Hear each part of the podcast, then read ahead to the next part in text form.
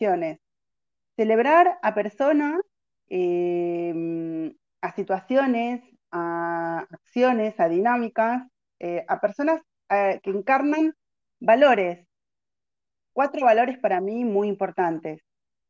Valor de la libertad, de la valentía, de la autenticidad y de la creatividad. Son eh, valores que en coordenada crean un camino eh, constructivo eh, y, vital. en medio de esta época donde mm, todo se cae, donde la mentira es la verdad, como decía la canción, bueno, es necesario para mí celebrar también para reivindicar la vida, ¿no? Y abrazarnos a ella. Bueno, em, ahora te los presento. Ariel, primero le quiero contar que el lunes que viene eh, va a estar como celebrado eh, mi estimado Franco Rinaldi, que hablaremos de su vida, de su resiliencia, de su interés eh, por la política, por participar activamente en ella. Em, y acerca de todo lo que queremos saber de aerolíneas.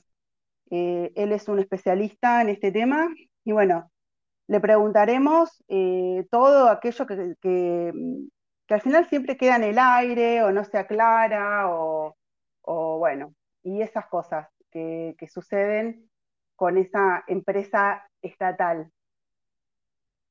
Bueno, Ariel em, es doctor en economía, profesor en crecimiento económico de la Universidad de Buenos Aires, eh, profesor en economía argentina en la Universidad de San Andrés, profesor en macroeconomía en UCEMA, es investigador, disculpen, eh, investigador del CONICET eh, y director del Centro de Estudios de la Productividad.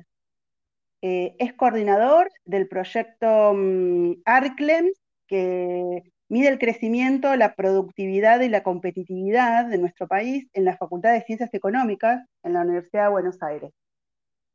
Bueno, yo lo abrazo a él en el sentido, lo celebro, en el sentido que él, eh, con los datos y con su integridad, fiel a sí mismo, eh, no solamente cuestiona el poder, sino cuestiona nuestras convicciones y se pone al servicio de nosotros como país, como sociedad, informándonos, dándonos eh, em, datos reales, concretos, para que podamos navegar mejor eh, hacia un camino mejor en esta confusión, ¿no? Así que nada, Ariel, eh, buenas tardes. ¿Qué tal? Buenas tardes. ¿Se escucha bien? Se escucha perfecto. Eh, bueno, es la segunda vez que estás, Ariel, con nosotros acá en, las celebraciones.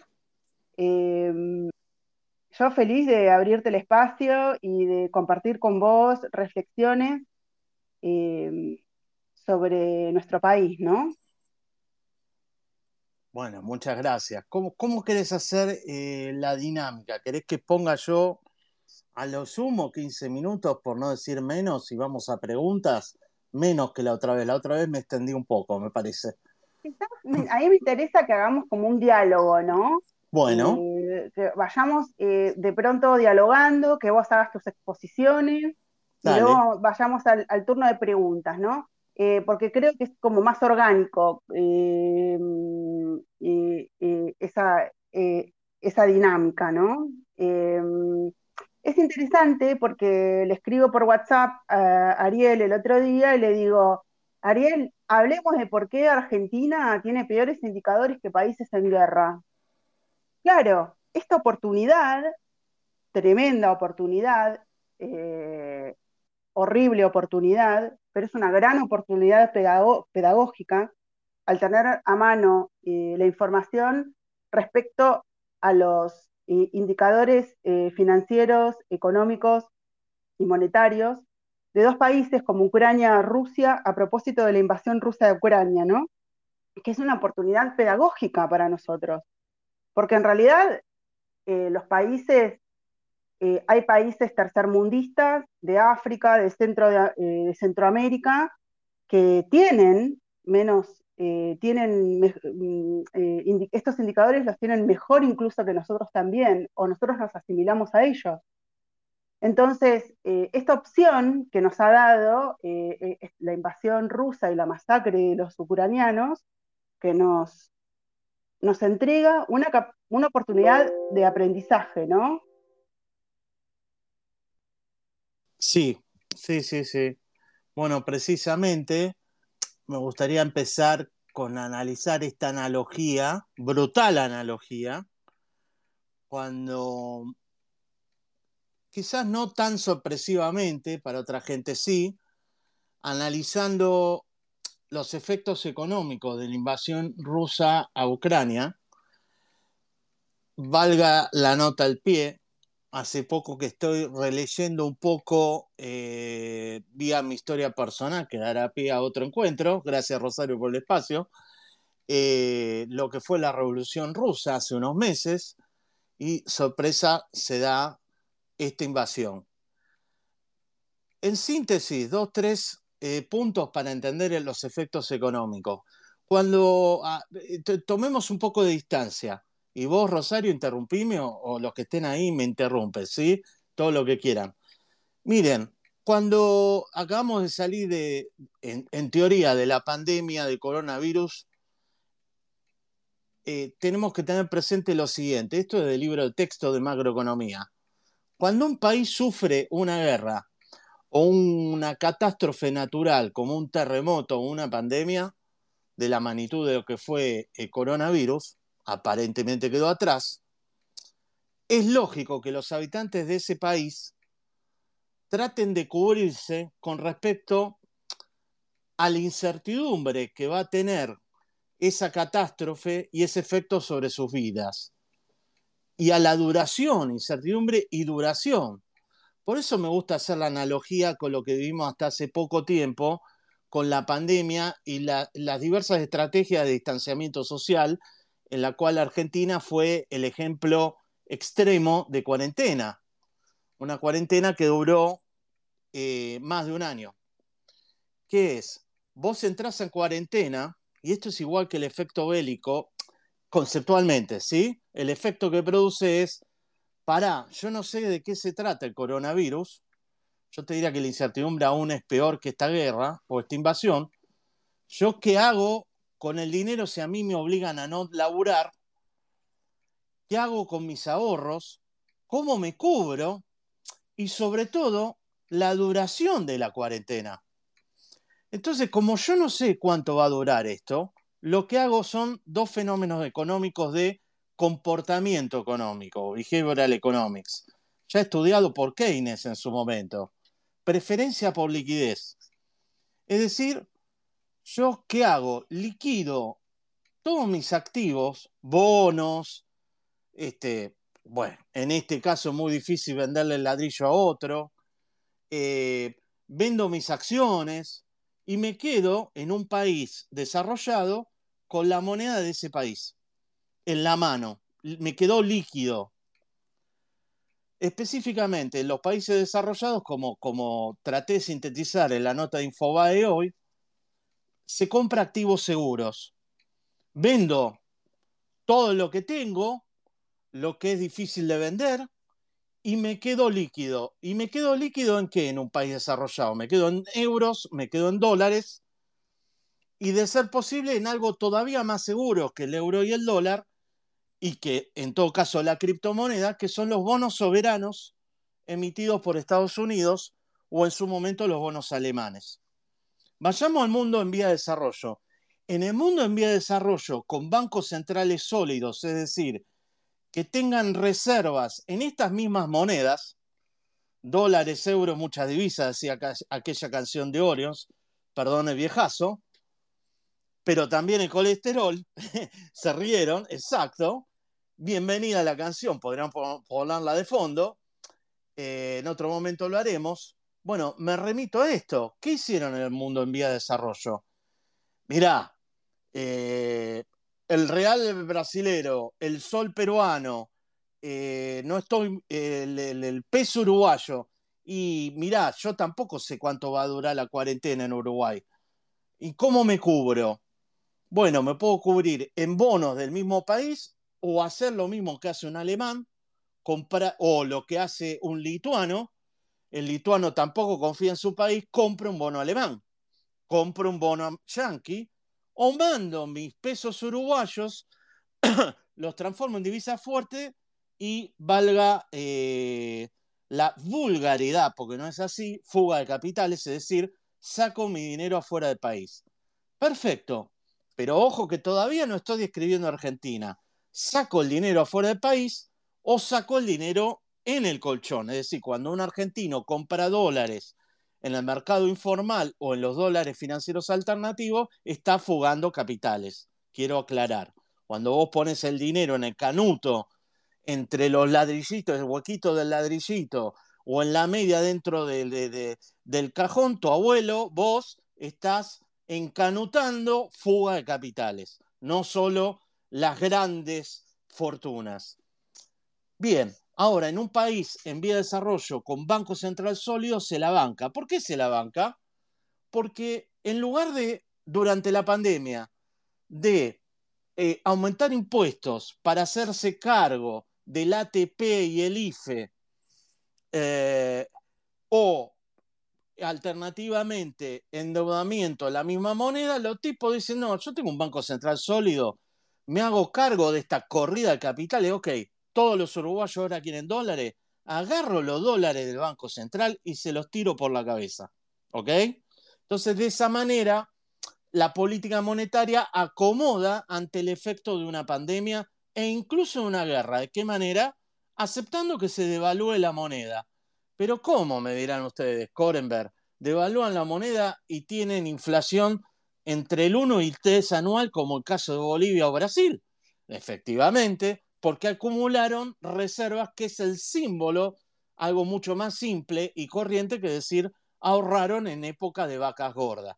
Como en época de vacas gordas ahorró el sector privado ahorró el sector público también, no quiero meter todos los temas, me puedo dar el lujo durante la pandemia de aumentar el IFE y el ATP en Chile, en medio de una revolución al nivel de la revolución bolchevique, del estallido de octubre del 19, en Chile vino la pandemia después del estallido de octubre, casi a nivel de una revolución bolchevique, quiero decir, por suerte con algo menos de violencia, porque buscaban cambiar el sistema, y tenemos que, fíjense en qué gasto público tuvo. 18% del producto. ¿Ok? Brasil devaluó la moneda 50% anual y la inflación se le fue al 7% anual. ¿Ok? Continuó. Rusia invade, ¿se entiende entonces? Cada vez que hay un cataclismo global o muy fuerte en el país un sismo o una guerra, es lógico que la gente corra a los bancos y saque la guita.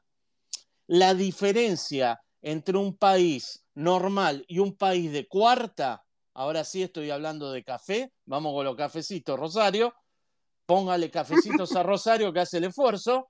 Bueno, mira, tomando este café te digo, como somos un país de cuarta, no podemos devaluar la moneda fear to float, se dice en inglés, tenemos miedo a la flotación, lógico, porque ni bien devaluamos la moneda, se va a inflación. Pero ¿cómo? Vos me dirás, Chile, Brasil, Bolivia hicieron eso, sí. ¿Devaluaron la moneda? Sí, todo dígito. ¿Y la inflación a cuánto se fue? En Chile al 7 anual, en medio del estallido similar a la revolución rusa del 17 y 18. Entonces, Tener un banco central sólido importa y tener instituciones fuertes importa y no confiscar el ahorro de los argentinos importa. Vamos a Rusia y Ucrania, exactamente el mismo efecto. Rusia, como si fuera el TEP, invade Ucrania inesperadamente. Los ucranianos corrieron a los bancos y Ucrania tuvo que imponer un corralito como medida de emergencia para impedir que sacaran todas las grivnas eh, toda la moneda y lo convirtieran rápidamente a dólares, tratando de modificar el efecto sobre la devaluación de la moneda doméstica. ¿Qué hizo Rusia?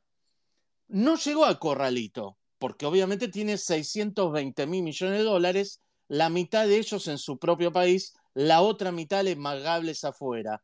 ¿Qué hizo? Lo mismo. Los rusos corrieron a los bancos, empezaron a sacar los rublos y sacaron los rublos y el tipo de cambio se fue a las nubes. ¿Cuánto? Igual que Ucrania, miren el numerito. 30% devaluó Rusia su moneda, simplemente por el efecto que la gente repudió el rublo, no confió en la política económica de Putin, simplemente porque está en guerra, obvio. Ariel, Ariel. Eh, mira, todo lo que estoy describiendo, Rosario, esto es lo que vivimos los argentinos, y después les doy más fenómenos. Todos los años los argentinos, por lo menos desde el año 2012 para acá, 11. Sí. Es lo que quería comentar, que eh, Argentina en agosto del 2019 sufrió una, una, devaluación peor de un día para otro que dos países en guerra literalmente, uno que está invadiendo a otro y el otro está recibiendo una agresión. O sea, el, el, eh, eso es lo que, eso es uno de los datos que a mí más me conmocionó, digo, em, ¿cómo puede ser que un país que esté invadiendo y un país que está recibiendo una agresión eh, mm, prácticamente genocida eh, devalúe, la moneda incluso un poco menos que nosotros por un cambio de viento político, de, partido, de futuro de gobierno. Es que Rosario precisamente hemos normalizado la anormalidad de que un comportamiento inducido, inducido por supuesto, por la falta de institucionalidad, es mucho más profundo que estas dos palabras que acabo de decir, como una corrida bancaria sucede en cada elección argentina. No te vayas al 2019. En las elecciones del año pasado también hubo otra corrida de depósitos en dólares. O sea, los argentinos que en las elecciones del 19 y del año pasado votaron a la oposición, pero también al actual oficialismo, quiero aclarar, de clase media, con ahorros en los bancos, kirchnerista y anti-kirchnerista corrió a los bancos. ¿Sí? ¿Ok? Veamos por qué sucede eso. Quisiera agregar otras dos medidas que son habituales en Argentina y que, que lo único que cambia es, digamos, la intensidad de la medida. Entonces, Rusia y Ucrania. Ucrania llegó al corralito concretamente. Rusia, por miedo al corralito, implementó un apretón monetario ¿Qué significa? Para que vos no te vayas a dólares en Rusia, te subo la tasa de interés por encima de la inflación. Escuchen esta cifra, que es la política de apretón monetario, digamos, típica de que hizo este, los presidentes de bancos centrales, Sturzenegger y todos los que vinieron después eh, de Macri, y que ahora está, quiero resaltar, la misma política monetaria tardíamente implementando este gobierno. Es decir, ofrecerte, lógico, una tasa de interés real por encima de la inflación esperada para que vos no compres dólares, para que no te cubras de esa manera con respecto a la inflación. ¿Por qué? Porque el Banco Central no tiene dólares. ¿Por qué Rusia? Porque dice, mira, si esto dura, yo me voy a quedar sin dólares en el Banco Central. Y Ucrania, y el extremo fue corralito. Entonces, ¿qué hizo? Sube la tasa de interés al 20% anual. Entonces yo me preguntaba, revisando la cifra, ¿para reírnos o llorar? Che, 20% anual es una tasa de interés real positiva. Vuelvo a leer, ¿no? Los artículos de diario, chequeo. Sí, efectivamente, hasta el día anterior a la guerra, el último dato de inflación anualizado del mes de febrero, anual, Rusia había aumentado la inflación del 8 al 8 ciento anual. Repito, Rusia, hasta antes de este conflicto, el día anterior, había tenido un pico de inflación del 8 anual, lo que Argentina en teoría tiene en dos meses. Muy bien, por eso la tasa de interés de los plazos fijos la suben al 20, porque dicen, bueno, che, el ruso dice, a ver, yo que soy pro Putin, eh, bárbaro nacionalismo, pero viste, el poder adquisitivo de mi salario lo quiero preservar y de mis ahorros también, a ver si se hace el loco. Con mis ahorros no. ¿Qué me ofreces? 20% anual. ¿Cuánto la inflación? 8. Bueno, vamos viendo. Vamos a ver. Mientras tanto, hubo corrida de depósito y todavía el Banco Central de Rusia se la está bancando. ¿Qué hubo también? Y ahora sintetizo eso, Rosé, si querés hacerme una pregunta, para completar la descripción. Cepo cambiario en los dos países, en distinta magnitud, qué sé yo. Estaba leyendo, los ucranianos, ya debe ser tardía esta medida, ya debe haber cambiado, porque ahora se agravó la situación, para que a su vez lo poco que pudieran retirar de los cajeros automáticos no compraran euros en ese caso, o criptomonedas, como sigue sucediendo en Rusia y Ucrania, la huida ahora en parte de esa criptomoneda, Bitcoin y la que sea, Ethereum, para impedir eso, implementa un cepo cambiario. Para obtener los dólares que los rusos no me quieren dar, dice Putin, Banco Central, obligo, escuchen esto, a los exportadores rusos a liquidar el 80% obligatoriamente por el eh, mercado oficial de todo lo que exporten para tener oferta de dólares, ¿se entiende? Che, Argentina hace rato que están todos obligados a liquidar en el mercado oficial. De hecho, si vos exportás, tenés 103 pesos por dólar cuando el dólar en realidad vale arriba de 200, ¿se entiende? Bien. Última medida que implementó Rusia, porque son como los chinos, la larga marcha, nadie va a comer la galletita de que esta invasión no estuvo relativamente planificada, implementaron, o casualidad en febrero, volvieron a implementar retenciones a las exportaciones de trigo, una de las principales exportaciones agropecuarias de Rusia, aunque Rusia a veces necesita importar trigo de Ucrania. Entonces, última analogía con Ucrania. Ambos países cepo cambiario, ambos países impuestos a las exportaciones, ambos países con miedo a corralito. Uno ya está en corralito, el invasor con miedo a entrar en corralito, implementando política monetaria restrictiva y ambos prohibiendo las importaciones. Absolutamente las mismas medidas que Argentina está implementando por lo menos desde el año 2011 al día siguiente que ganó Cristina, supuestamente con el 54% de los votos y aumentando artificialmente los salarios reales en dólares, más la propaganda de fútbol para todos, lo dije todo dos en uno. Ariel, em, acá vemos ¿no? las medidas que toman eh, tanto Rusia como Ucrania frente a una situación de guerra.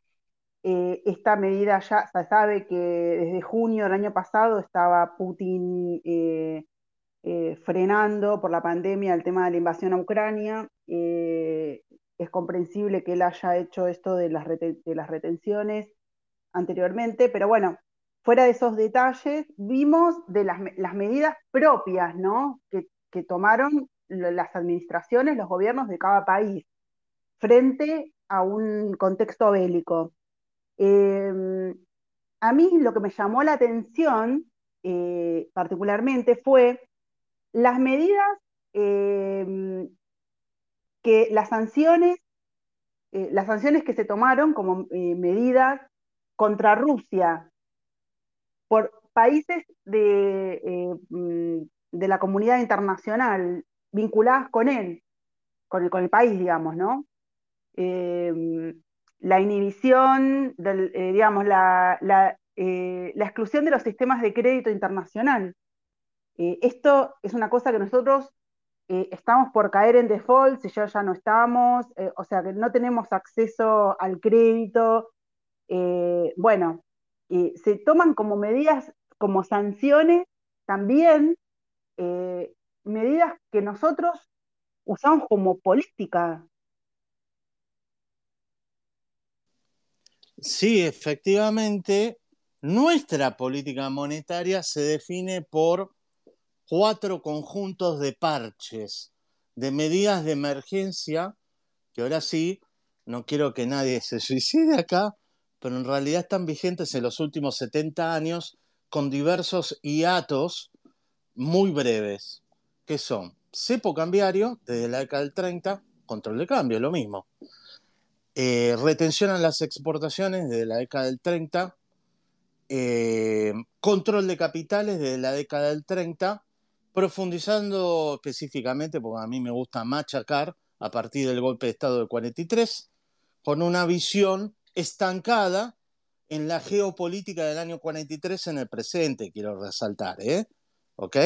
Entonces, la normalización de los tres conjuntos de medidas que son ante una fuga, no me gusta decir fuga capitales, ante la desconfianza del argentino en su propia moneda, que se debe a las diversas confiscaciones, me pareció que estaba ahí dando vuelta Perico Pérez, él sabe, de nuestros ahorros por parte del Estado en diversos episodios que tienen que ver con el año 75 para atrás, con no irme más atrás, y ahí viene la desconfianza y la memoria del presente que se produce a través del trasvasamiento generacional que el peronismo no logra, es lo que estamos viviendo hoy. Es decir, una desconfianza permanente en nuestra moneda doméstica por la cual el argentino ahorra en ladrillos, bienes durables o en dólares.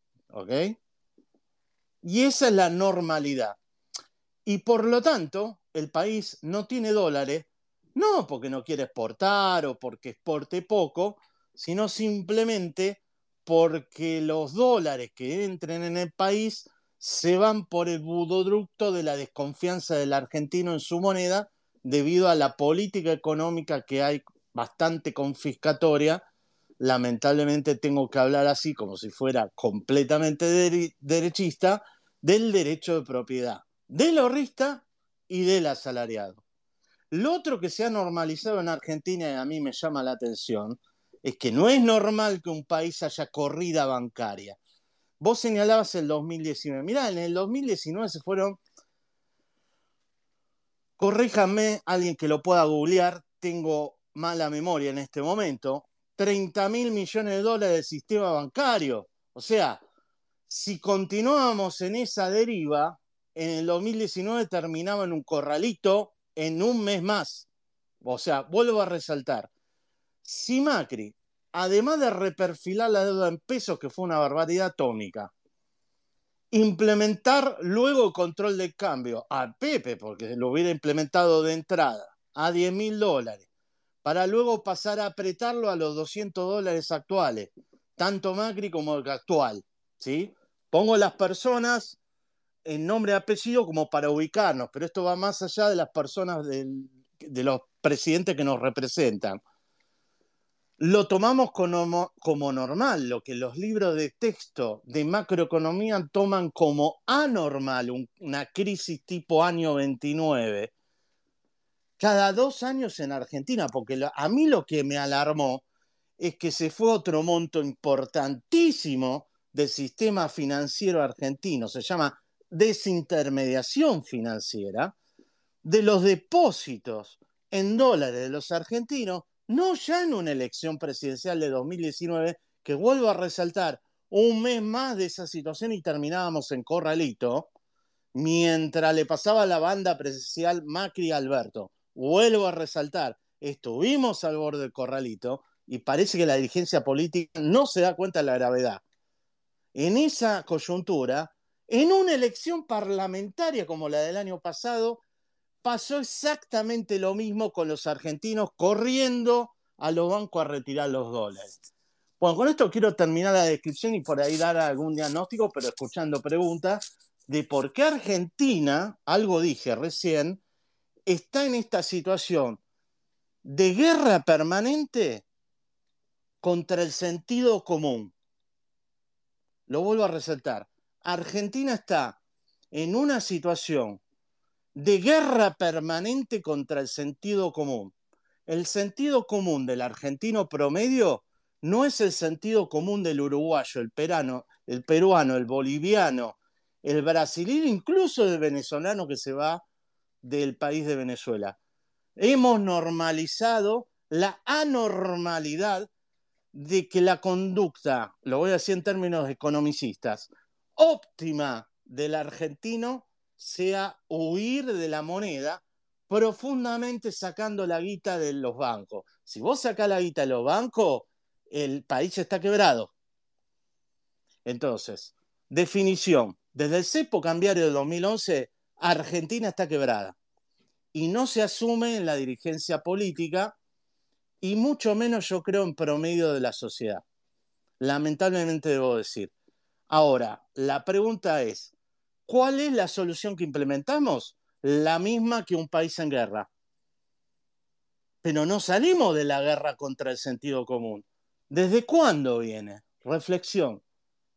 Y hace décadas que Argentina, lo vuelvo a resaltar, hace control de capitales, cepo cambiario, este, corralitos y confiscaciones de moneda y, e impuesto a las exportaciones, cuando en el mismo memorándum de fondo, si ustedes lo leen, es una, es una lectura psiquiátrica el memorándum con el fondo, en donde te dicen vamos a fomentar las exportaciones y a continuación te dicen que van a aumentar los impuestos a las exportaciones. Es Argentina está anormal, anomia total, psiquiátrica, no ve la realidad, no quiere ver la realidad de que estamos estancados. Ahora sí doy el diagnóstico y paro así escucho preguntas, o Rosario, vos decime, el diagnóstico de la geopolítica, entre otros elementos, que Argentina vivió durante la década del 30 y posteriormente durante la Segunda Guerra Mundial, en forma permanente hasta el presente. Como estamos ante un conflicto bélico internacional que nos afecta porque los grandes imperios atacan a Argentina y le impiden desarrollarse, tenemos que hacer la autarquía y si las clases oligárquicas argentinas fugan capitales, tenemos que hacer cepo cambiario, control de cambios y corralito.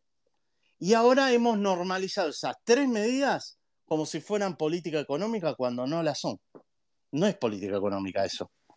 Es reacción ante el comportamiento anormal de los argentinos que normaliza que ante cualquier hecho macroeconómico en contra de su ahorro y su salario, se vuelve normal, huye del dinero.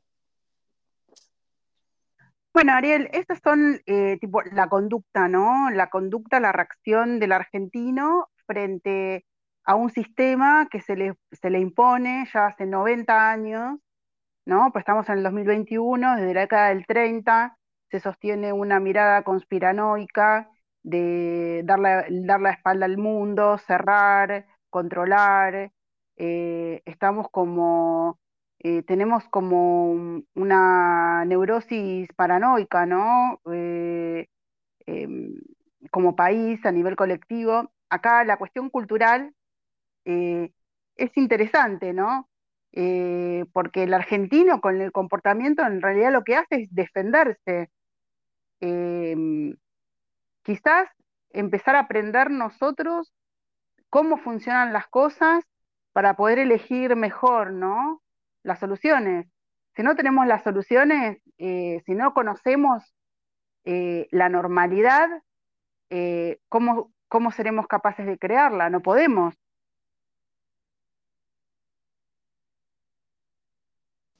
Yo creí que con la hiperinflación de 1989 habíamos aprendido a tener un banco central independiente de los partidos políticos, a tener una política macroeconómicamente consistente y un Estado solvente, y que vamos a discutir en qué gastamos. Pero la verdad que después del 2001 se barrió con toda eh, intento de institucionalidad normal en Argentina, si es que lo fue lo de los 90, porque yo soy ultra crítico, para mí en la superestructura eso fue un sistema peronista, eh, donde se violó continuamente la constitución, es más, se la modificó en función de la reelección de Menem, Pero bueno, ahora como están de moda los liberales y están rescatando la década del 90, yo tengo una visión muy, muy crítica en términos de que Argentina, teniendo la oportunidad de la caída del muro de Berlín y habiendo pasado por dos hiperinflaciones, no una, la de Alfonsín y la del propio Menem, que con cinco fracasos del plan Bungibón, más cinco fracasos de Herman González, nos coficó los depósitos en el plan Bones 89, señores. Menem, no Alfonsín. Entonces, cuando yo discuto esto en gente de mi edad, se sorprende de que yo señale estas cuestiones, porque tengo la sensación ahora sí, este, y mea culpa porque me incluyo, no estoy con esta visión desde hace décadas, estoy con esta, esta visión de hace pocos años. Yo este, sufrí varias caídas del muro de Berlín. De ver las cosas de frente, no idealizar ningún liderazgo, ni comerse ninguna narrativa que nos haga esconder los verdaderos hechos que nos condicionan como país. No lo sí, vemos. Ese es un problema, ese es un gran no lo, problema. No lo queremos ver, Rosario, Eso- no lo queremos ver. Ariel, Vos ese es un gran problema, Sí, es un gran problema, eh, porque eh, los liberales están como idealizando, eh, los que dicen ser liberales y los que dicen liderar, los liberales, están idealizando todo el contexto del menemato, porque supuestamente se privatizó, porque por el uno al uno, eh, bueno, todos se creen que eso es, eso es el- economía de libertad de mercado y libertad de comercio, o sea, están como de nuevo, ¿no? Otro circo, otro reboot del populismo que arrancó en la década del 30, no fue solo en el 43, tal cual como decimos, ¿no? El populismo que es eh, un colectivismo que impide la libertad eh, y que establece controles, eh, que es profundamente verticalista.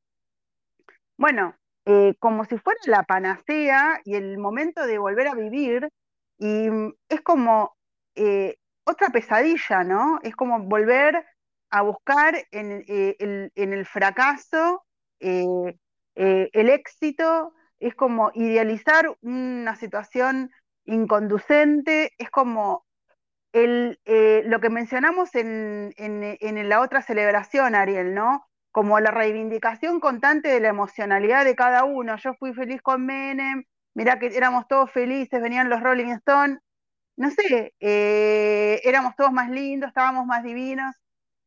O sea, ¿qué tiene que ver todo esto con que Menem, porque recuerdo el título, ¿no? De esta conversación, eh, Ariel, el título que decía la Argentina, el país del como si estuviéramos en guerra, como si la moneda tiene un precio, pero en realidad tiene otro. La Argentina, un país del como si tuviéramos una constitución y en realidad hay un partido de poder que no la cumple y se encarga de violarla sistemáticamente y toda la clase política, la mayor parte de la clase política, eh, abrazada a sus privilegios, continúan, ¿no? Eh, asienten de una u otra manera. Bueno, la, falta del poder judicial, bueno, todo este tema que comentamos la otra vez, ¿no? Este, Rosario, si me dejas voy a hacer una cita concreta de la mejor definición de Argentina, el país como sí. No la inventé yo, la inventó eh, un historiador troquista que ahora voy a mencionar. Tengo otra cita de un ex ministro del gobierno peronista, pero voy a dar la, la, primera que creo que es la más relevante, porque quiero dar un ejemplo concreto del país como sí, con la discusión que se está dando ahora en el Congreso respecto de, de la, del arreglo con el Fondo Monetario. Bueno, queda claro que somos un país del como si estuviéramos en guerra porque como el mundo conspira contra el desarrollo argentino, creemos que bueno, es una esa es una creencia chauvinista, Ariel. Esa es una creencia chauvinista. El mundo no, no nos registra y, no. y, y de, de, lástima viene el FMI eh, a hablarnos en realidad. Sí, sí, pero el diagnóstico, el diagnóstico que yo vengo escuchando Yo vuelvo a resaltar mi diagnóstico anterior. Lo que recuperamos en 1983 es la posibilidad de votar. Punto. Nada más. No recuperamos la democracia en forma profunda. Yo esto lo escuché Alfonsín, lo escuché a Menem. Te voy a decir, Alfonsín, discurso pre-austral, cuando estaba al borde de otra hiperinflación, economía de guerra. Menem, antes de la convertibilidad, le voy a cortar las uñas a los especuladores. Búscalo. Y así no quiero continuar con la actualidad, que todo esto que acabo de decir en otros términos, lo dijeron absolutamente todos los presidentes.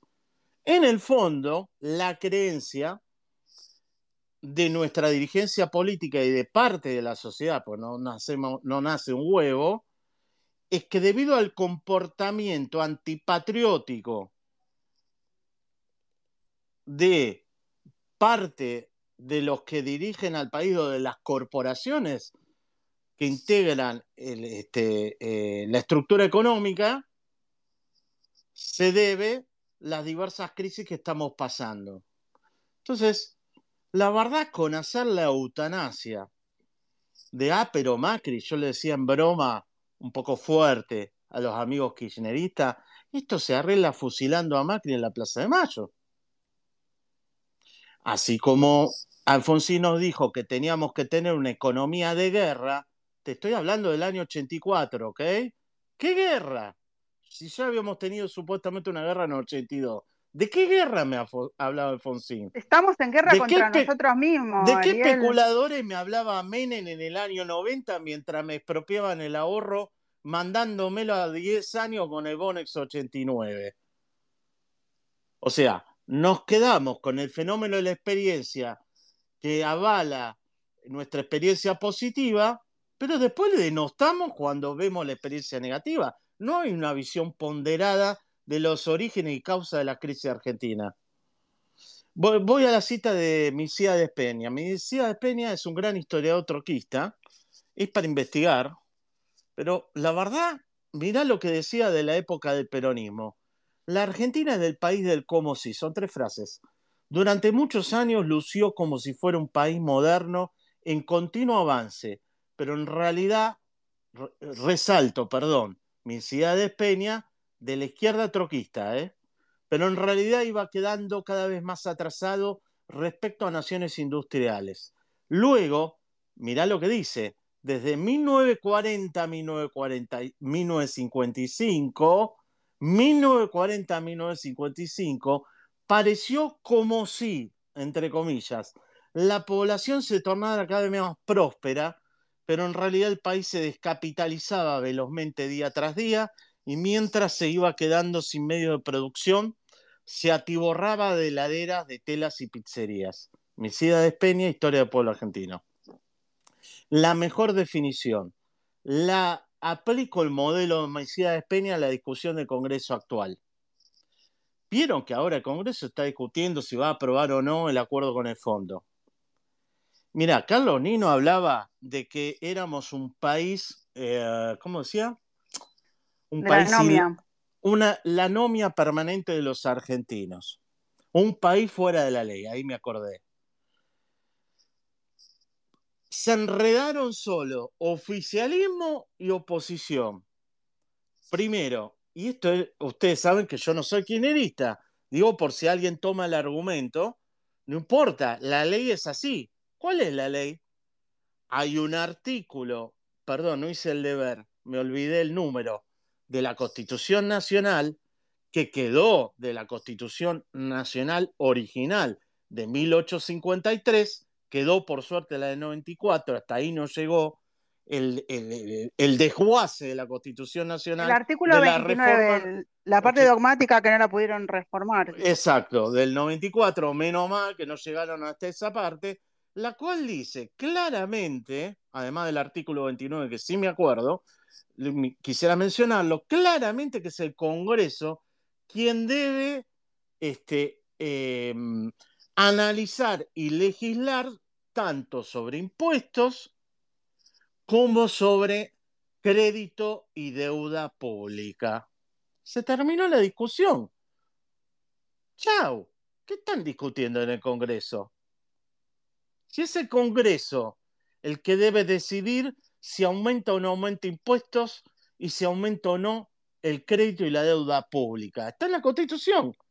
¿Qué tanta discusión entre oposición y gobierno? Pues vamos a la realidad. A la realidad que implica la anterior gestión.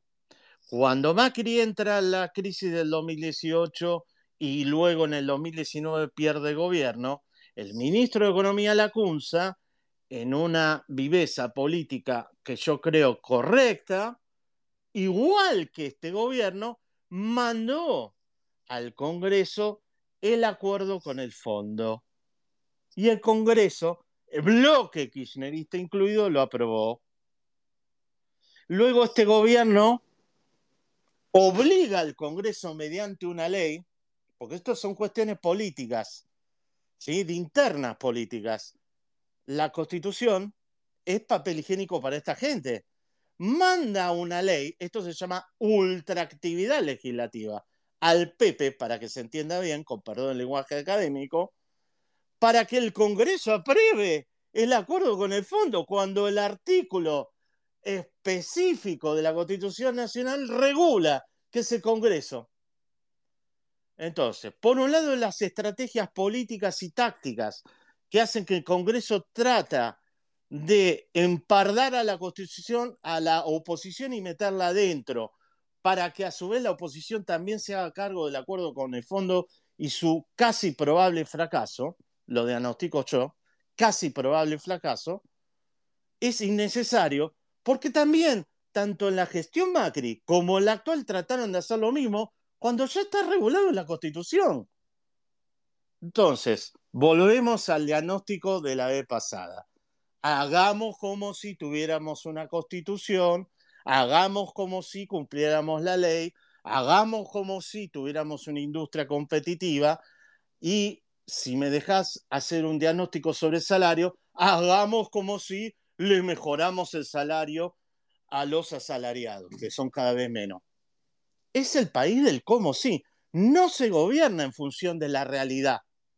Se gobierna en función de la lectura de la realidad que tienen los gobernantes adentro de su cabeza en interacción con sus votantes, que tienen esa misma cultura, que para mí es, está la lectura... fija de hace 70 años. Tienen la geopolítica en la cabeza de hace 70 años. O sea, trataban a Putin como si fuera comunista, no tiene absolutamente nada que ver. El sistema económico actual de Rusia. Se fueron a China y alabaron a Mao, cuando ahí lo repudiaron en el año 75, señores, 74. Deng Xiaoping, 74, hace 40 años que dejaron a Mao atrás. Me quedé corto, 50. Bueno, perdón, me apasioné un poco. Esa lectura geopolítica hace que Argentina choque contra el iceberg de la realidad y no nos respete ni Maduro, de tal manera que Diosdado Cabello, que es el verdadero poder en la sombra, el general Diosdado Cabello, el verdadero poder en la sombra, insultó a Alberto hace un año y medio. O sea, por favor, argentinos, veamos la realidad. La realidad que es un país sin moneda. No tenemos ni banco central. No hace falta que venga ley a destruirlo. Ya está destruido lo hemos destruido nosotros entre la dirigencia, que está atada a un diagnóstico de la década del 30 y del 43, como si los nazis invadieran Europa. Eso es en concreto. Una barbaridad atómica. Por eso ahora encontramos que las medidas de parche económico continuo, cepo cambiario, control de capitales, eh, confiscación de depósitos, retención a las exportaciones, son las que toma Argentina en forma continua. Y lógico, mientras sigamos huyendo de nuestra moneda, va a seguir sucediendo. Entonces, en concreto, el lema de Misías Peña, que es buenísimo, lo estamos viendo ahora en el Congreso. Formalmente la discusión no tiene ningún sentido. Es el Congreso que debe legislar la deuda pública. Punto. No me interesa a quién beneficie lo que acabo de decir. Hay que respetar la Constitución. Así como la ley de emergencia solidaria votada por todo el bloque opositor, lo resalto, que no se hagan los giles, implicó directamente la confiscación de los salarios reales de los estatales y de los jubilados y no pasó absolutamente nada cuando eso implica violar, ese sí me acuerdo de memoria, el artículo 29 que dice, quien diera poderes legislativos al Ejecutivo será declarado traidor a la patria. Bueno, son todos traidores, ¿qué te diga, Rosario? Bueno, en ese punto de vista te estaba diciendo, ¿no? Eh, em, es el artículo 75 el que mencionás, que, es, que establece eh, las competencias, ¿no? Por los que si lo quieren buscar, el, el, que establece las competencias del Congreso. Em, eh, es muy importante el inciso 2, el inciso 4, eh, el 5, bueno, les recomiendo que vayan a leerlo. Mm, no, no, no lo voy a leer porque es largo el artículo, eh, mm, pero bueno, es cuando sucede que, que estas competencias del Congreso eh, se derivan en, se deriva al Poder Ejecutivo, ¿no? Que ya hablamos la otra vez el tema del, de la, los, de esta necesidad de, tener líderes, em, al no tener poder judicial, al no tener eh, poderes independientes, tenemos un, Congreso prácticamente de cartón y bueno, etcétera, etcétera. Em, Quería ir a, antes de hacer, eh, abrir preguntas a los que estén escuchando, al tema, eh, a mí lo que me desvela, Ariel, es la cuestión cultural, em, porque este, em, en realidad, eh, esta, este, este, esta cosa de cepo cambiario, em, y todas las medidas que se toman como si estuviéramos en guerra, en realidad son medidas que se toman eh, porque al no, al, no tener, eh, al no respetar la libertad, al no respetar la institucionalidad, como tú ves en emergencia, mucho poder al, presidente, mucho poder al partido de gobierno, mucho poder al establishment. Em, eh, sucede esta situación estrambótica, ¿no? Eh, que les conviene. La creación de pobreza al establishment le conviene. Eh, no solamente es una cuestión cultural de, cómo nosotros estamos seteados, formateados la cabeza para la, para la cosmovisión, del, mm, la percepción que tenemos del país, sino que también eh, este tipo de políticas económicas que son creadores de pobreza en vez de creadores de eh, en vez de crear riqueza, eh, le es profundamente funcional a los privilegios de la clase política y de las distintas facciones, ¿no? De las distintas corporaciones. Em, entonces acá tenemos un tema, tenemos un gran problema porque realmente eh, necesitamos eh, políticos que estén dispuestos a renunciar a sus propios privilegios para cambiar alguna política, ¿no? O para hacer pedagogía de que tenemos que salir de esta mentalidad de superviviente y de perseguido y, tener, eh, cambiar a una mentalidad de, ciudadanos que construyen, que aportan y que, y que y que quieren crear y vivir más allá de sobrevivir, ¿no? Flor, de reflexión hiciste. Bueno, mirá, es una cultura, la cultura argentina, este, que no, no analiza la fuente de la riqueza, como dice Alberdi, un amigo mío, Emilio Campo, está por acá, siempre me menciona Alberdi, digamos, cuando... ¿Está acá, Emilio? Le damos no, no está, No está, me parece que no está, pero, pero él menciona siempre, eh, Alberti nos decía, ya en 1850 y pico, 1860, che, si los pueblos no conocen cuáles son las fuentes del ahorro y la riqueza, sonamos. Así, te lo traduzco en términos cafecito. Eh, por lo tanto, vamos a creer que la riqueza la genera el líder en base a su, a su generosidad y que cuando las cosas van mal es un poco este, la avaricia de quienes nos dirigen o la avaricia de los empresarios que hacen que el resto del pueblo esté pobre. Claro, la ignorancia, la ignorancia crea pensamiento mágico. Y eso al, establishment eh, que quiere retener su privilegio le conviene. Entonces, si querés ir a las soluciones, que lo hablábamos la vez pasada y lo podemos reiterar, para mí, por dónde pasa la cosa. Entonces, tenemos una política económica.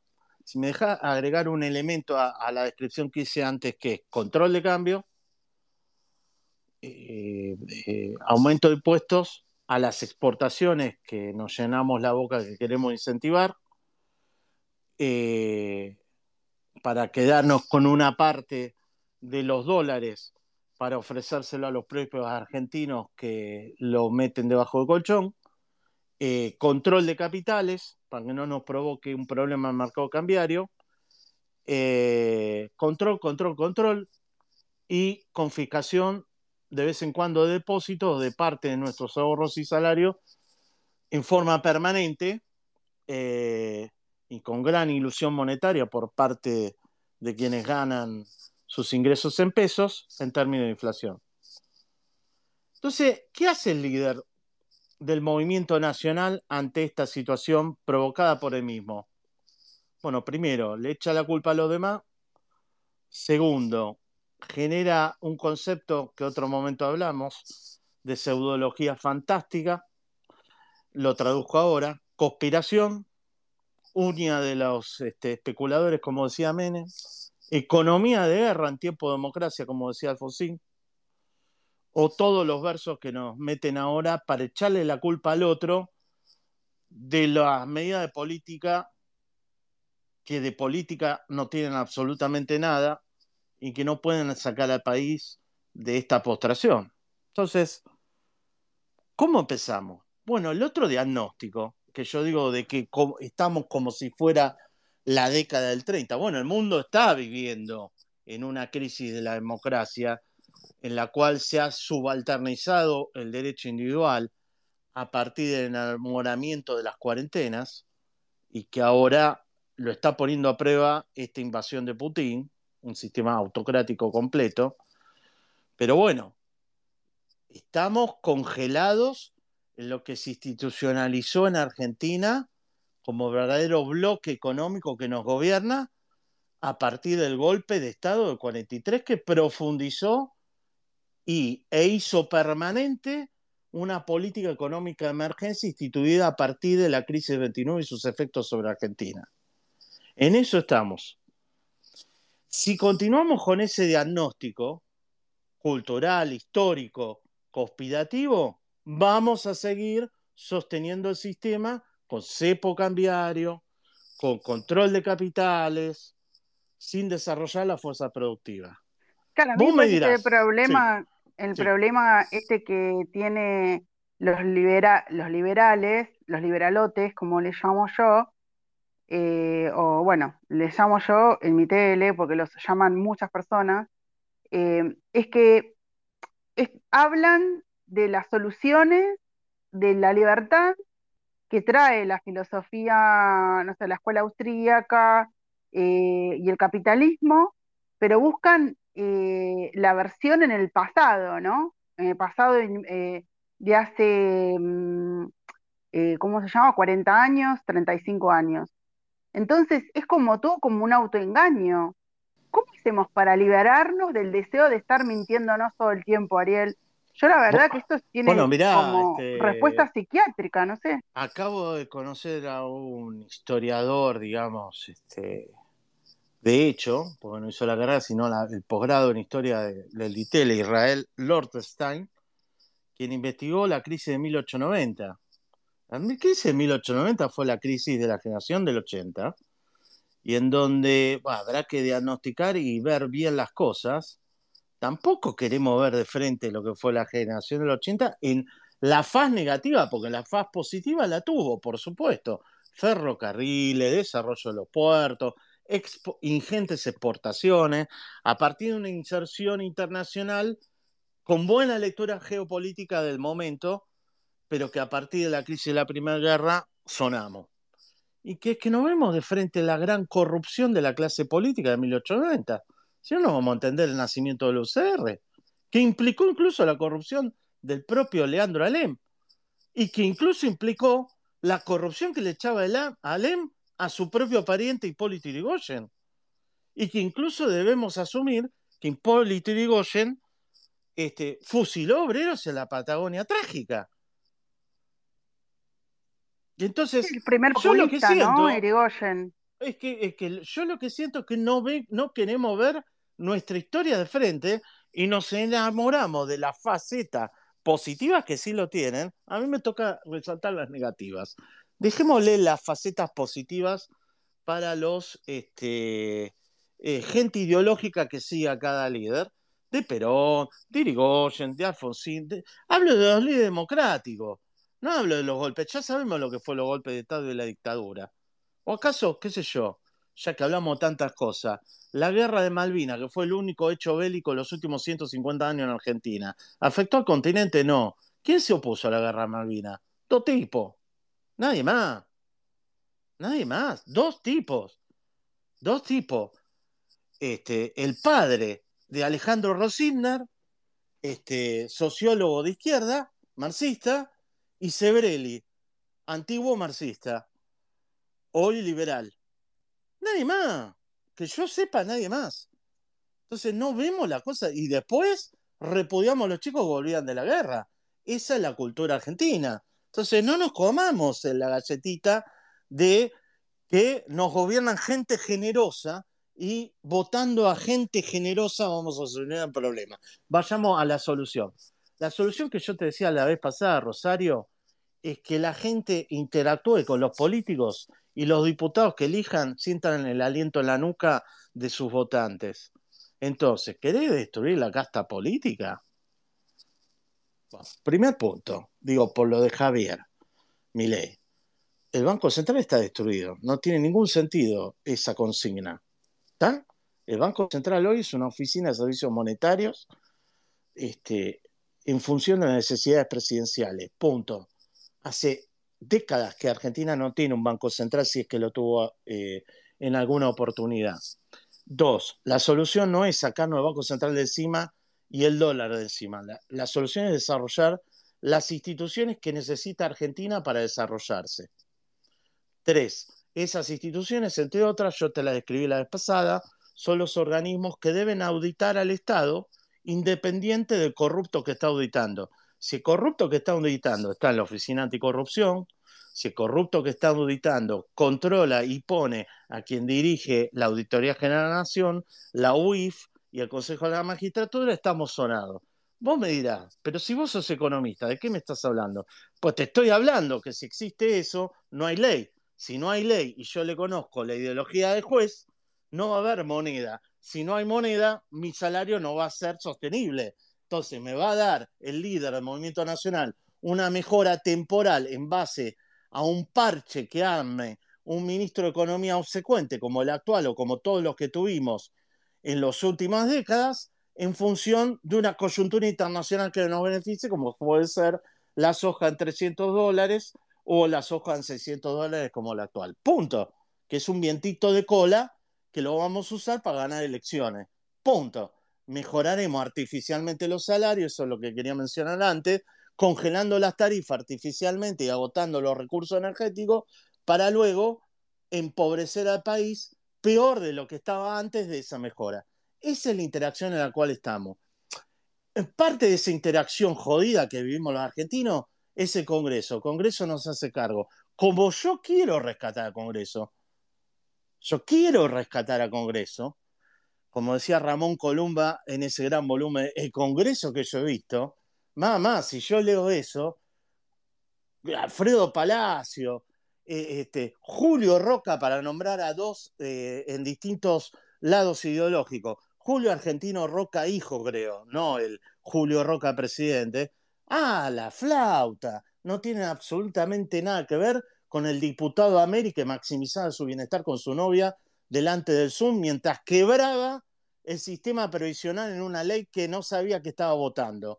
No tiene absolutamente nada que ver con la diputada de la oposición que no se puso las pilas y se fue a Disney en lugar de hacerse cargo de que estaban votando otro aumento de impuestos sobre los ahorristas. De clase media, porque los de clase alta ya se cubrieron y se fueron de país.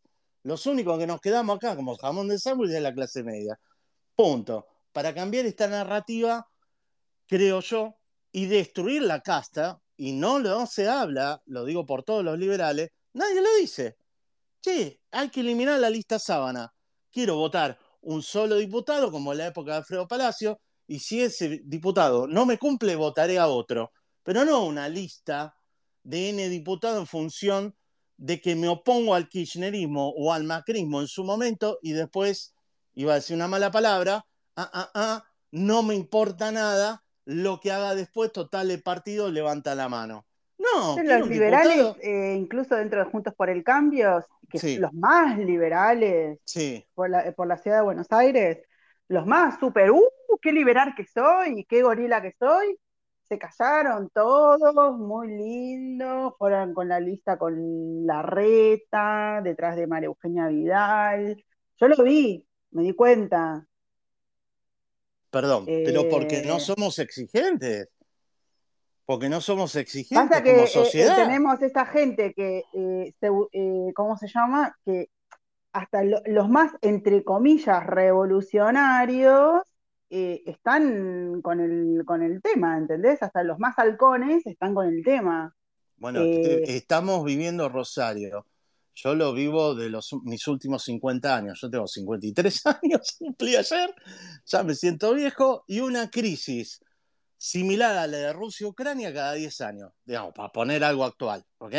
O similar a la que vivió el mundo en el 2008, ¿está? Entonces, digo, pucha, eh, cuando yo también fui de izquierda, cuando discutía en aquella época, ¿qué íbamos a votar a De la Rúa? ¿Están todos locos? ¿Qué les pasa? no conocen quién es Chacho Álvarez, no conocen quién es de la Rúa, no, había, pues yo decía, no, había que votar a la izquierda, que no, pero hay que sacarlo a Menem encima.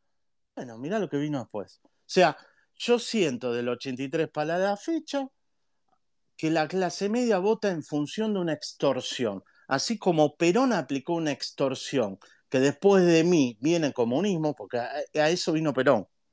En la coyuntura fascista mundial, Perón hizo un marxismo a la inversa, por la cual, para impedir la revolución, después hay que leer, ¿no? Si realmente estábamos al borde revolucionario en la década de 40, para impedir la revolución por izquierda, vengo yo a sostener el sistema corporativo e implementarlo. Eso es eh, la realidad. La otra extorsión que viene del lado no peronista, ¿sí? Es que, por ejemplo, en el 2023 viene ahora un discurso vamos contra el narcotráfico, vamos contra la droga, vamos contra la inseguridad. ¿Y la economía? ¿Cuándo la vas a cambiar? No, viste, no puedo porque me, dieron guita para la campaña. Ahí está, ahí rescato a Javier Iguacel, hizo una gran administración en vialidad, una gran administración como intendente ahí, mm, Capitán Sarmiento, eh, bajando impuestos, incluso sacó, bajó y está recaudando más. Eh, yo lo quiero de futuro eh, gobernador de la provincia. Eh, hola, sí, Ariel. Bueno, y mm, él habla de una necesidad extrema de una renuncia de la clase política a parte de su poder y devolvérselo a la ciudadanía. Bueno, eso es muy. necesitamos líderes, necesitamos líderes, líderes. Eh, pero eso es muy poco concreto, Rosario, discúlpame que te interrumpa. Eso es muy poco concreto. A mí me resulta concreto que no quemen más urnas en Tucumán.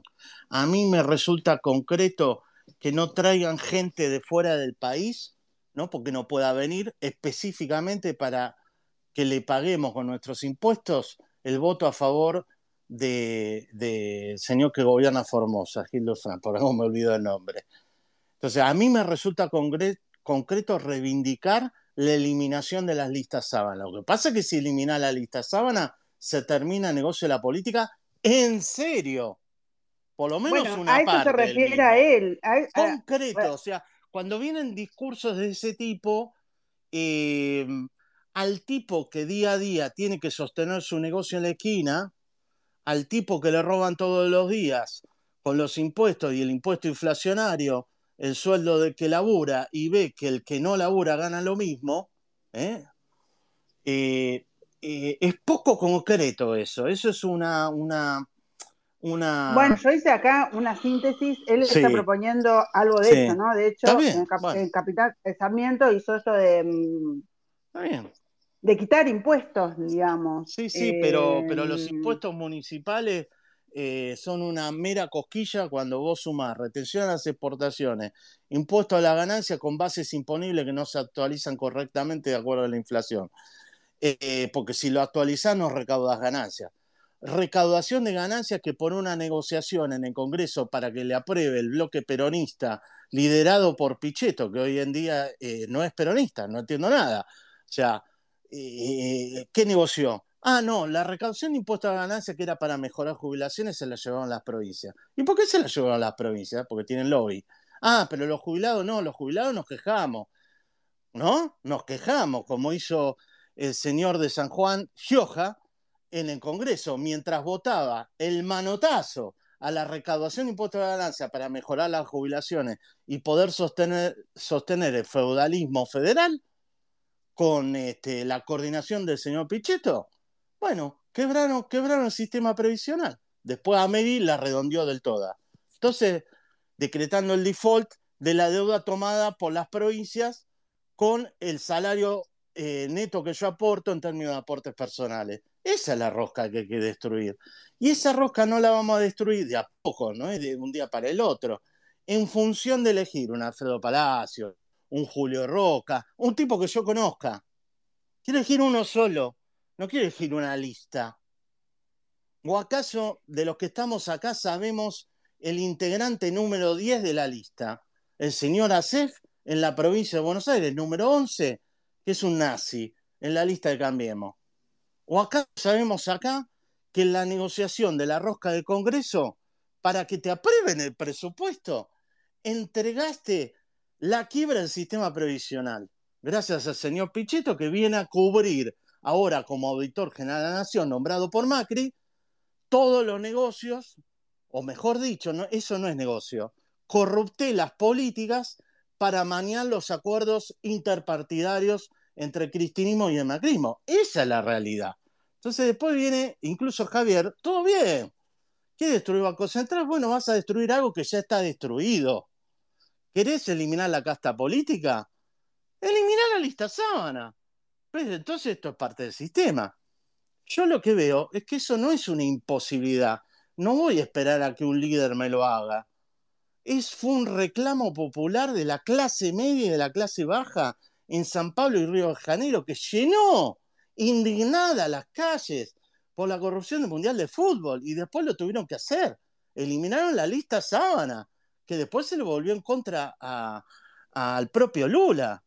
Pero ese, es un sistema también corrupto, pero tiene un límite. Lo impuso la gente en la calle en el 2010. Nosotros no hacemos nada. Ariel, y porque no lo sabemos.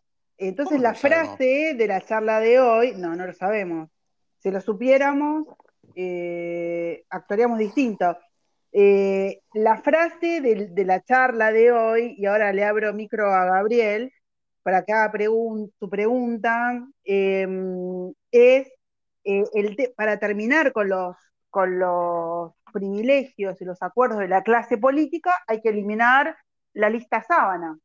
Eh, em, tenerlo eso como conciencia para poder demandar eso, ¿no? Eh, básicamente, una manera de empezar a desarticular y desactivar esos, acuerdos por arriba entre, entre la gente del poder es eso. Bueno, eh, Gabriel, ¿vos querías hacer tu pregunta?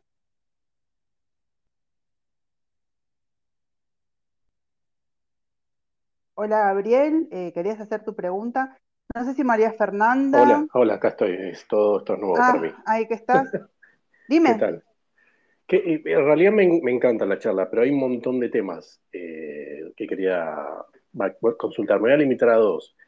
Primero me, sorprendió lo que dijo Ariel sobre el tema de el endeudamiento público. Si, bien es verdad lo que dice la Constitución Nacional, eh, la Constitución Nacional también se reglamenta a través de leyes. Eh, la, ley de administración financiera, justamente la que la está reglamentando, y el artículo 60 es bastante concreto sobre eso. Eh, estoy hablando específicamente de lo que pasó con el FMI. hasta, hasta esta ley que sacaron con el nombre, no sé qué corno, de, que ahora todo el endeudamiento con los organismos multilaterales de crédito también tiene que pasar por el Congreso, el artículo 60 lo exceptuaba a ese tipo, a ese tipo de deuda contraída. Es decir, que el presidente bueno, yo quiero decirte que lo que, lo que lo que regule la administración eh, desvirtuando la Constitución no significa que sea lícito o que sea constitucional. Sabemos que tenemos, no tenemos, carecemos de poder judicial, que no hay contralor y que el, el, costo de poder, pero más allá de esta pregunta, estoy hablando de un punto de vista técnico. Yo no soy. Sí, por eso técnicamente, no, por eso técnicamente yo te respondo esto. Hay abogados que te pueden decir específicamente que, que no coinciden, como de hecho la inconstitucionalidad tiene que ser declarada por la Corte Suprema. Uno no, no, no lo hace unilateralmente. Claro. Entonces, de vuelta, no hay una... Y todos los acuerdos con el FMI, absolutamente todos, hasta este, vamos a ver qué pasa, fueron hechos por el Poder Ejecutivo. Digo, hay un antecedente largo. Sí, exactamente. Es una, eso llama. No estoy a favor de eso, aclaro. No, no, no, no, está, muy bien. Pero es algo que Te pasa. menciono dos cositas. Sí. Dos cositas del tema. A ver.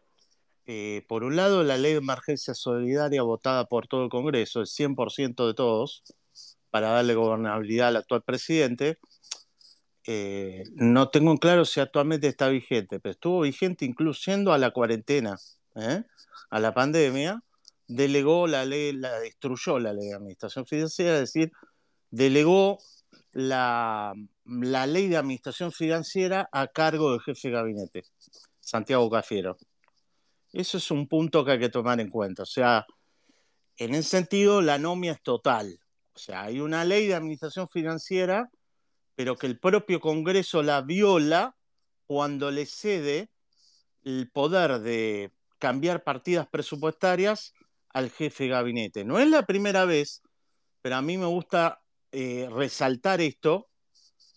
Tampoco va a ser la última, veo, que cada vez que gana un gobierno, gana un gobierno después de una crisis brutal y que por lo tanto, con la excusa de darle gobernabilidad, también se destruyó la, por lo menos en la realidad de los hechos, la aplicación de la ley de administración financiera, porque además de delegarle poderes legislativos al presidente, se delegó la oportunidad de redistribuir partidas presupuestarias violando la ley de administración financiera al jefe de gabinete. En segundo término, la discusión actual, es cierto, no necesitas, en teoría, ir al Congreso, sino que el gobierno lo hacer por un decreto. Eh, eh, es verdad eh, que todos los gobiernos firmaron acuerdo con el Fondo Monetario con o sin el Congreso. Lo que yo digo es que la Constitución Nacional ya fija ese, ese poder al poder legislativo, lo que sucedió es que ex post firmados los acuerdos con el Fondo Monetario, así como ex post los DNU de Menem, Cristina, Néstor Kirchner eh, y todos los que gobernaron con leyes de poderes especiales violando el artículo 29, refrendaron en un levantamanos en el Congreso todos los DNU y todos los acuerdos con el fondo. Por lo tanto, la discusión que estamos viendo en el Congreso, así como en la época de la CUNSA, es una astucia política, pero es una pérdida de tiempo, porque el presidente puede firmar el decreto.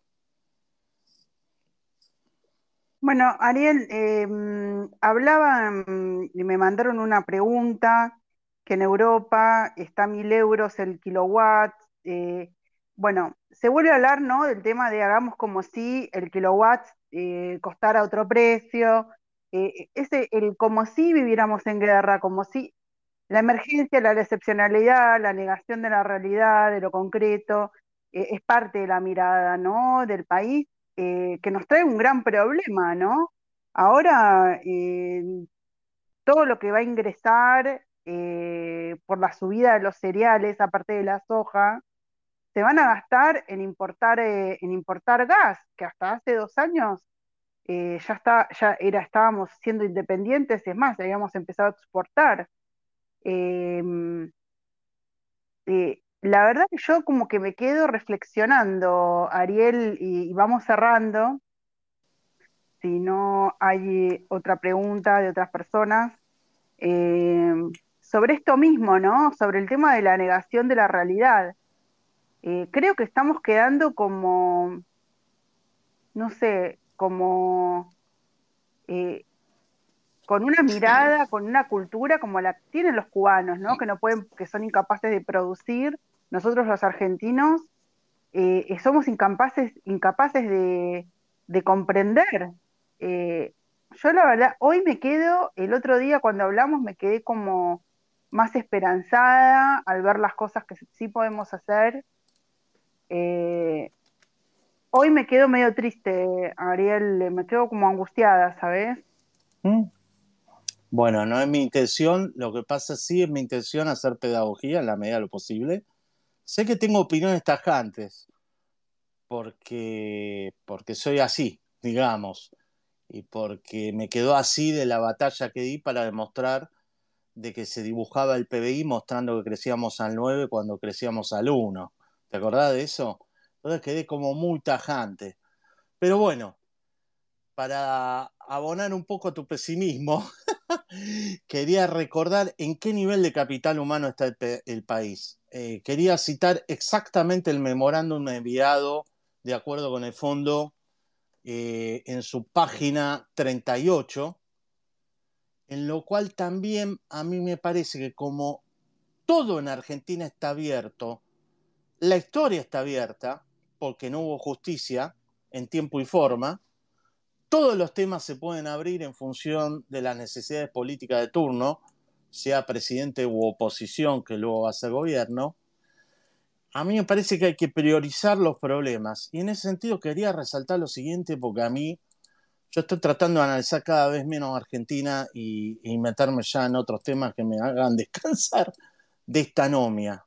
Mirá, vos tenés en la página 38, está buscando precisamente la pregunta era sobre tarifas. ¿Dónde están el aumento de tarifas en el acuerdo? Entonces, empiezo a mirar, empiezo a mirar, y en la página, no es la versión que tengo ahora, voy a hablar de memoria. Página 38.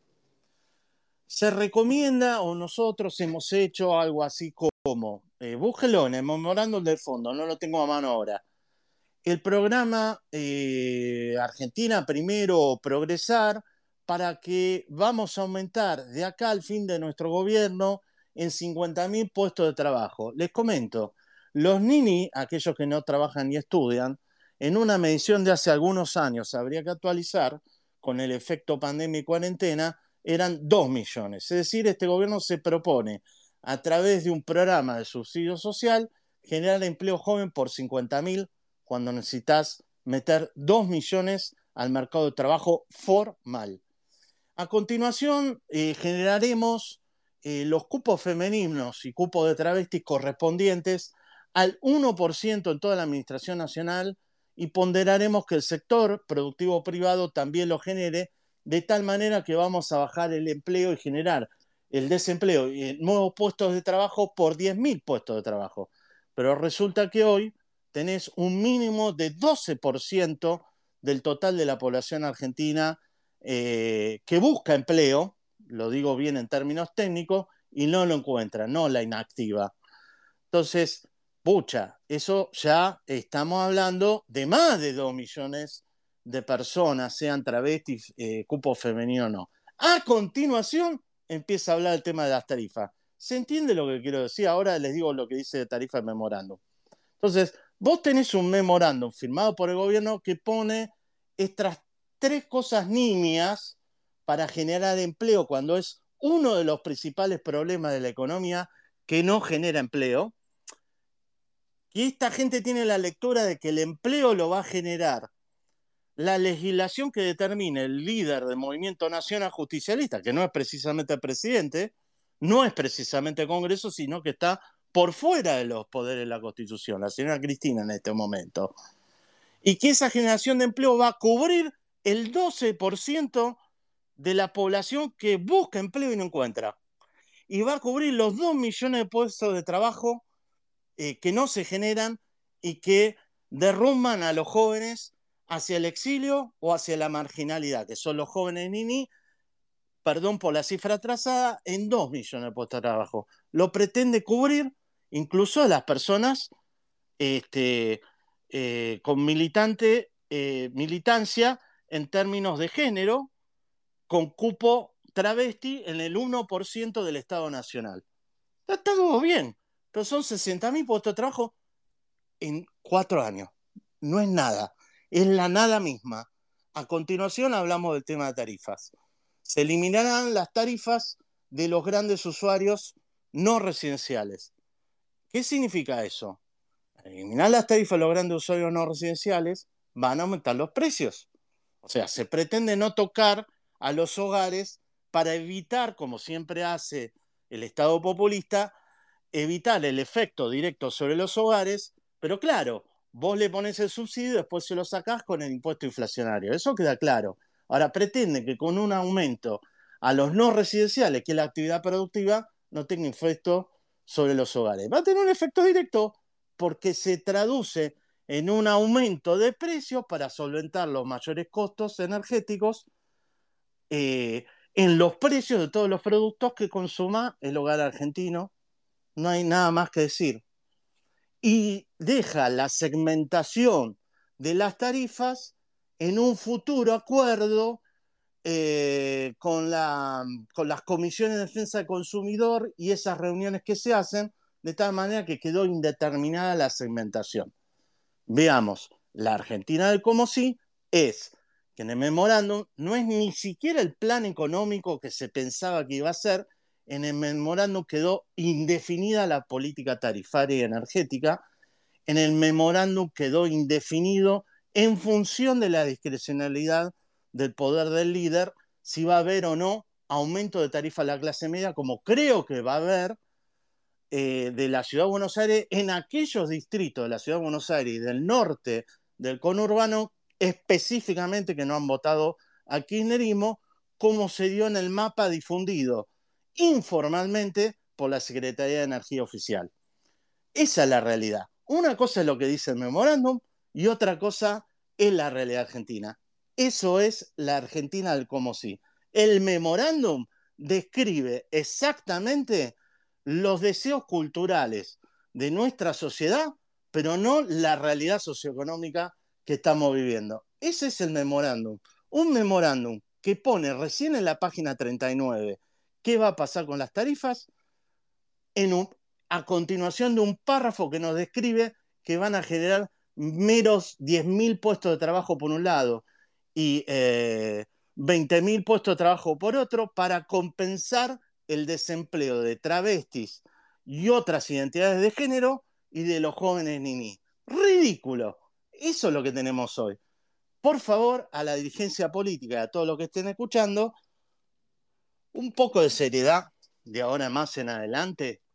Negociémoslo en serio los acuerdos con el Fondo Monetario antes de ir al Fondo Monetario. Sepamos que cuando asume un presidente desde 1983 a la fecha, asume sin plan para que los presidentes empiecen a asumir con plan, tienen que estar anticipando que tienen interés en asumir el gobierno dentro de unos años. Le tenemos que exigir, ¿qué es lo que vas a hacer con el país cuando asuma dentro de dos años? Concreto. Y para destruir el poder de la casta política que bloquea el cambio, para mí, clave, eliminar de esta sábana. Ariel, hay como, tenemos acá un hablante más que te quiere hacer una pregunta. Em, bueno, eh, Agus, no sé qué pregunta le quieres hacer a Ariel. Sí, em, buenas, buenas tardes. Buenas eh, tardes. Me llamo Agustín, saludo desde acá de Santa Cruz. Hola, Agustín, desde el sur. Sí, de acá desde la tierra prometida. No tan prometida parece, pero bueno.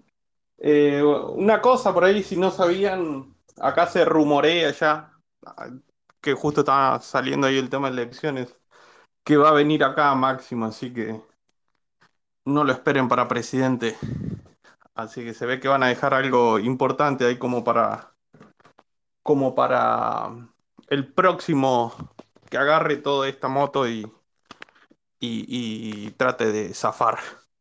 Pero bueno, puntualmente por ahí, eh, una, la pregunta sería más que nada con el tema de, de, por ahí la visión, no sé si la comparte después de escuchar y, bueno, y escuchar varias opiniones, la de la que aquí habló Ariel y, otras personas más. Eh, me parece que desde mi punto de vista, ojo, eh, hoy en día yo creo que no, no falla eh, económicamente Argentina. No es que es un, un lugar donde falte justamente recursos, eh, no es un lugar donde falte capital humano, digamos, incluso estamos bien valorados, me parece, en ese sentido. Sí, creo que eh, tenemos un problema que es mucho más grave, que es más, que, por ahí me parece que, que, se escurre entre los dedos de, las personas y no, y pide, no sé, por ahí trabajo, pide un montón de cosas, salud y varias cosas.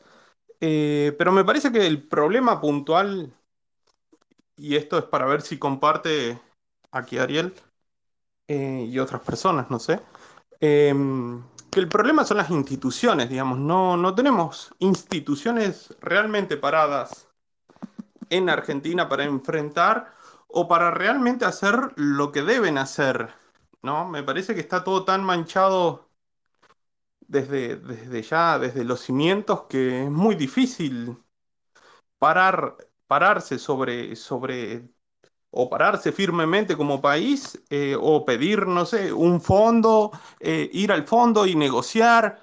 Y es una historia por ahí de, de volver a recaer exactamente en lo mismo y me parece que es porque no se soluciona el tema este de fondo, que, que creo que son las instituciones, desde el Poder Judicial, el poder legislativo, que no, no hay gente por ahí capacitada. Eh. Quizás, Agustín, eh, eh, entraste vos al final del espacio, pero Ariel, hablamos todo el tiempo de esto. No sé, Ariel, si vos querés hacer algún, algún matiz respecto a esto que comunica Agustín. Uy, miles de cosas. Como verán, me entusiasmo y hablo más que Fidel Castro. Soy un desastre. Mi poder de síntesis sigue siendo nulo, no hay caso, pasan los años. Eh, Sí, mirá, la anomia está en el Congreso, para mí es una de las puntas, por el hecho de votar listas sábanas, y entonces vos tenés un conjunto de doscientos y pico diputados, e incluso de senadores, con el tercer senador, eh, que la gente votó sin conocerlos, y que votan en función táctica de lo que termine el jefe de bloque. Y el jefe de bloque, no los voy a nombrar, no son precisamente los jefes de bloque formales. Están a veces por fuera del Congreso, los liderazgos partidarios. Y es ahí donde se produce la rosca del lobby político, pero también económico, en donde de repente te pueden aumentar, como hicieron ahora, imponer un impuesto del 0,5% al salario bruto, de los trabajadores estatales, no importa que estés afiliado o no al sindicato de ATE y de UPCN. Y vos dirás, ¿te gusta? No. ¿En función de qué le voy a, ahora me van a sacar? ¿Tres, cuatro, cinco lucas por mes? Depende de tu sueldo. Bruto, no neto, de aportes para que el señor Caballo Suárez pueda seguir domando caballos. ¿Me lo podés explicar? ¿Cómo se produjo eso? Pues precisamente tener sindicatos únicos y esa ley no se puede tocar. Y eso se produce en función de que la rosca hace que te apoyo el acuerdo con el fondo y no te hago un paro general si me das este tipo de cuestiones. Y así, el término que se usa en sociología, Mancur Olson, no es robar, es predar. Es robar legislando sobre nuestros sueldos. Te doy el caso concreto. Esto es nuevo. No es aquel acuerdo con el fondo de Macri a, partir del cual se destruyó el sistema previsional y se llevaron las recaudaciones impositivas para mejorar jubilaciones a la provincia. Esto es ayer. Ayer, en medio de la invasión de Ucrania, que tapó todas las noticias, salió este decreto. Y salió en los diarios. ¿Vos notás alarma de alguien? No. Ahora, para que no suceda esto, en el Congreso no puede pasar una ley como esta. Entonces, a mí me parece que la gran punta es esa. La segunda punta de todo esto es lo siguiente, vamos a decir instituciones, pero eso es poco concreto. Oficina Anticorrupción, UIF, AGN, SIGEN, INDEC, no son autárquicos y autónomos. Consejo de la Magistratura. En este momento se están negociando cargos entre oposición y gobierno y viendo qué causas van a continuar y qué causas no en función de la coyuntura política. ¿Los cargos de qué? De la integración de estos organismos importantísimos para que la información estadística sea un bien público y para que dispongamos de jueces independientes del poder político. ¿Sí? Entonces, en lo concreto, ¿por dónde pasa el filtro? En la lista sábana, simplemente eso en la lista sábana, que si votaste a Cambiemos, en su integración, votaste un montón de legisladores que respondían a Dualde y no te diste cuenta. Votaste al presidente del Partido Nazi Constitucional en la provincia de Buenos Aires junto con la líder del accidente de Once. En ese cambalache, dice Polo, tenía razón, es lo que significa la lista sábana. Si no nos vamos a seguir quejando que no hay instituciones, porque no la vamos a construir en la medida que ante cada hecho nos dejemos estar.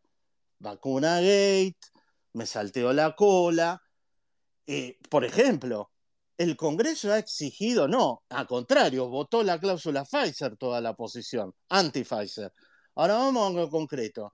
En este momento en que está cambiando la geopolítica mundial, ¿por qué nos alineamos con Rusia? Pues le compramos la vacuna Sputnik en un contrato monopsónico como único proveedor de vacunas a este, el señor Putin. Dame un legislador que esté cuestionando eso en los medios. Uno.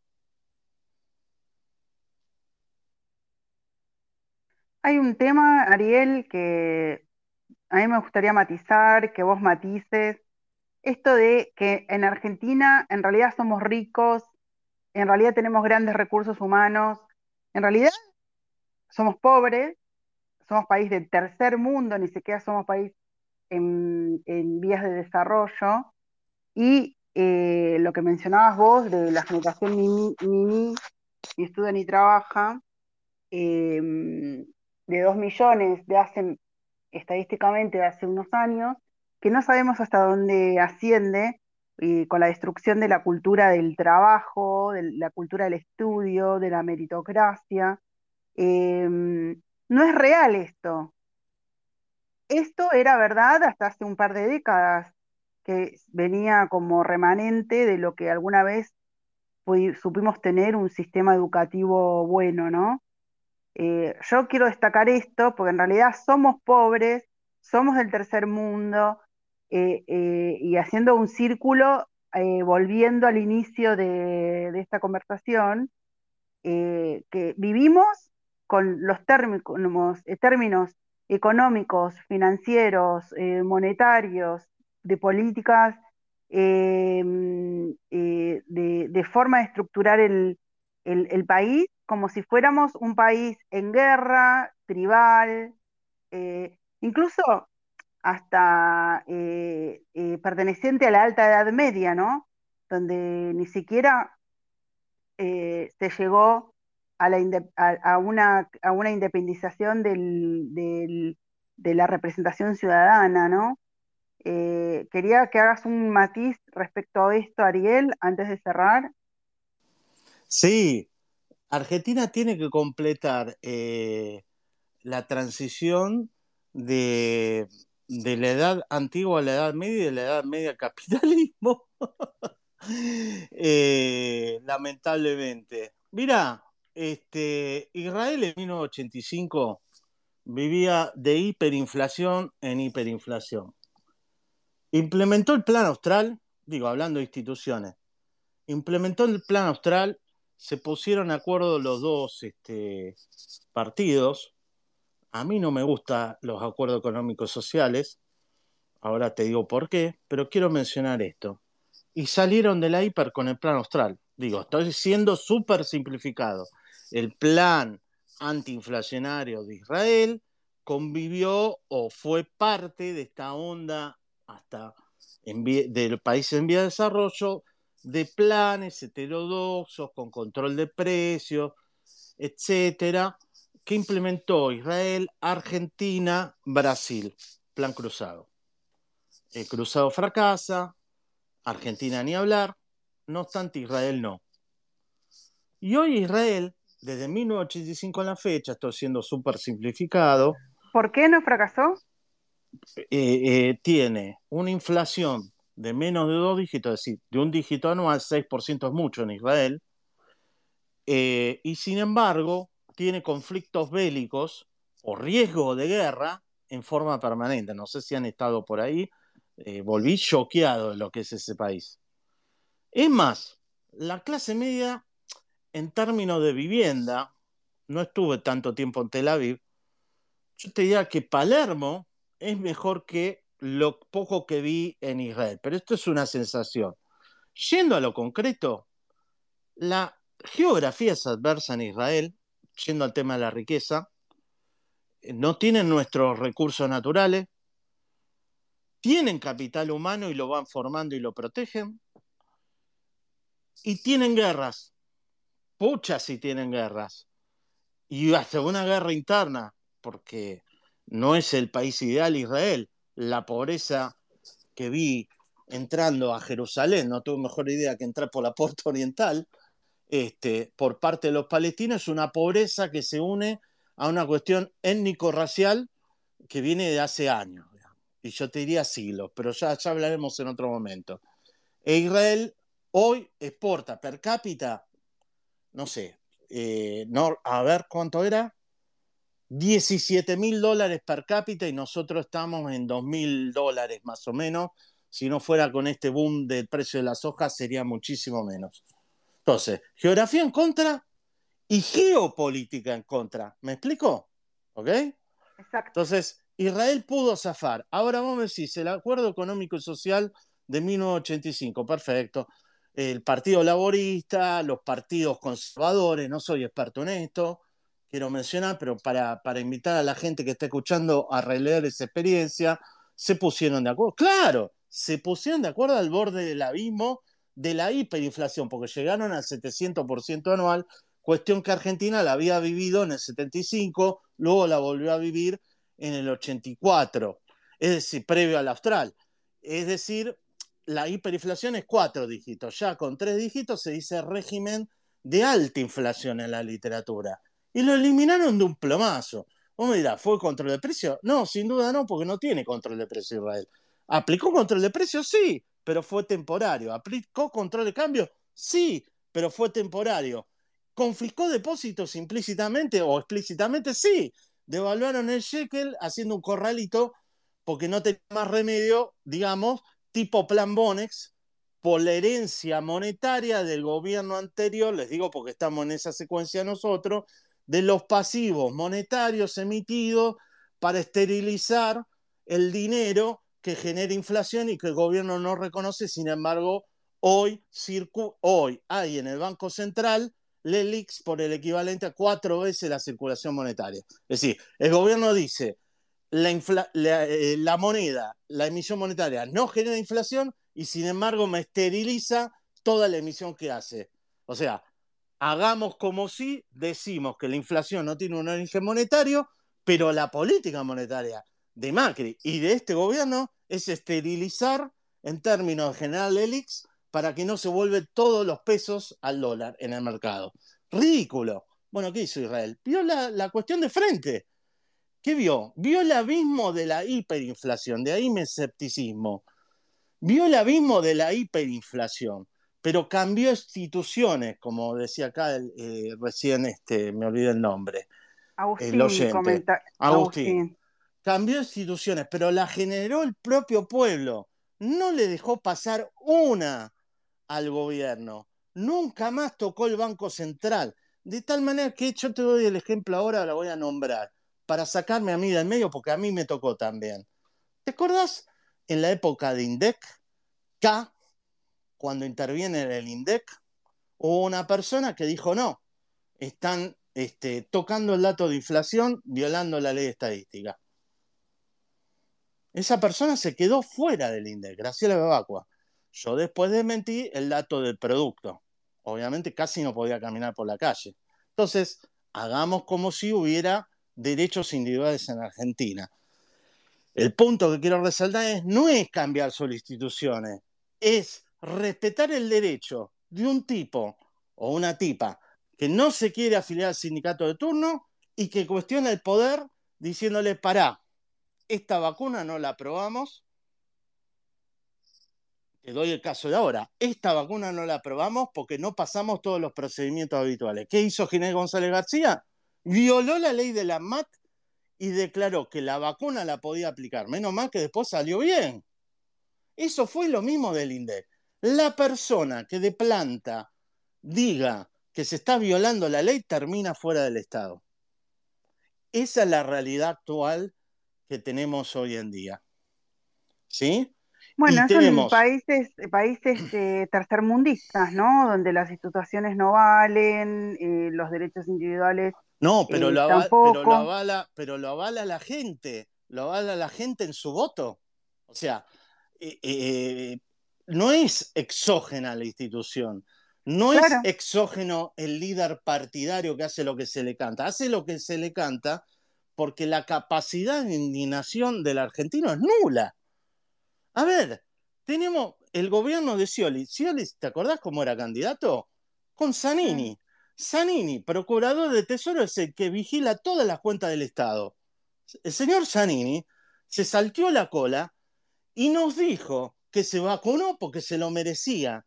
¿Dónde está la indignación? Yo pedí a varios líderes opositores, esto es antes de este incidente, que el 10 de diciembre de 2019, cuando me indigné porque designaron al señor Zanini, hiciéramos un cacerolazo y me dijeron, no, acaba de asumir Alberto, no se dice nada.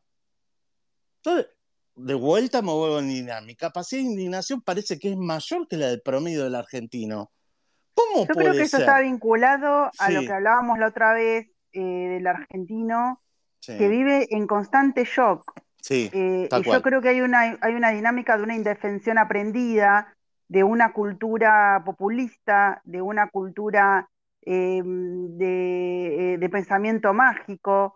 Bueno, no digamos mucho, a ver si alteramos justamente a los que son el status quo, ¿no? A los que, a los que sostienen el status quo, que es el establishment.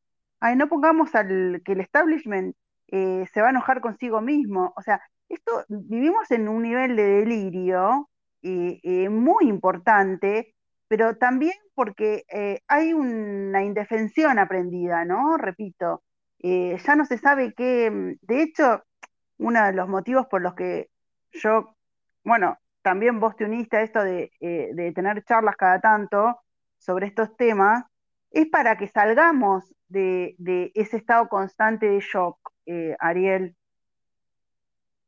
Para salir del estado constante de shock, para mí la punta, lo vuelvo a decir, para que haya, menos shocks y el Ara San Juan no tape, como me pasó a mí particularmente, la denuncia de que habían defolteado absolutamente todos los ahorros de generaciones de argentinos en el Fondo Garantía Sustentable, eso es un shock, ¿ok? Entonces, todos los días pasa algo. ¿Por qué pasó lo de Lara San Juan? Bueno, tratemos de mirar con distancia. ¿Fue la culpa del kirchnerismo? ¿Fue la culpa que no invirtió? ¿Fue la culpa del macrismo que no vigiló? Fue la culpa que no tenemos un Estado, todos pedimos Estado, no tenemos un Estado, ese es el otro elemento. Un Estado burocrático independiente del líder de turno. Vuelvo a resaltar, si un empleado del Estado dice que no, termina fuera del Estado. Lo viví yo en forma directa. Entonces, me parece que por ahí pasa la construcción. La indignación tiene que ser que tratemos de averiguar por qué pasa lo que nos pasa. Nos pasa lo que nos pasa porque no nos indignamos. ¿Cuántos salieron a cacerolear cuando el señor Giné González García dijo que iba a postergar las pasos porque no había vacunas? Eso dijo Giné González García. Ahí había que haberlo echado. No que lo eche Alberto, que lo eche la gente indignada porque tuvimos un ministro de salud que sinceró que el gobierno postergaba elecciones porque no tenía vacunas, cuando en el país de al lado las tenía. Esa capacidad de indignación es la que hay que recuperar en Argentina. Yo creo que la capacidad de indignación la recuperaremos desde el momento que, salgamos del resentimiento y del odio y de buscar culpas, sino de aprender. Eh, y de aprender y de comprender lo que pasa es una exigencia extrema, ¿no? Eh, porque en algún punto estamos acostumbrados a vivir en este delirio y a, todo producirlo desde y a partir de la, emocionalidad. ¿Sabes qué, Ariel? Eh, la próxima, el próximo café, si quieren, me pueden invitar a cafecitos ahí en mi cafecito app que está en mi bio. Vamos a hablar de tu recorrido profesional y, el motivo de tu indignación, porque a mí se, a mí se me ocurrió celebrarte a vos eh, por este mismo tema, ¿no? Porque vos abrazado a los datos y a tu integridad enfrentaste al poder. Entonces, eh, tu experiencia eh, en, en, tu labor, en tu investigación, quizás nos puede dejar algún aprendizaje para que lo tomemos nosotros. Bueno, muchas gracias.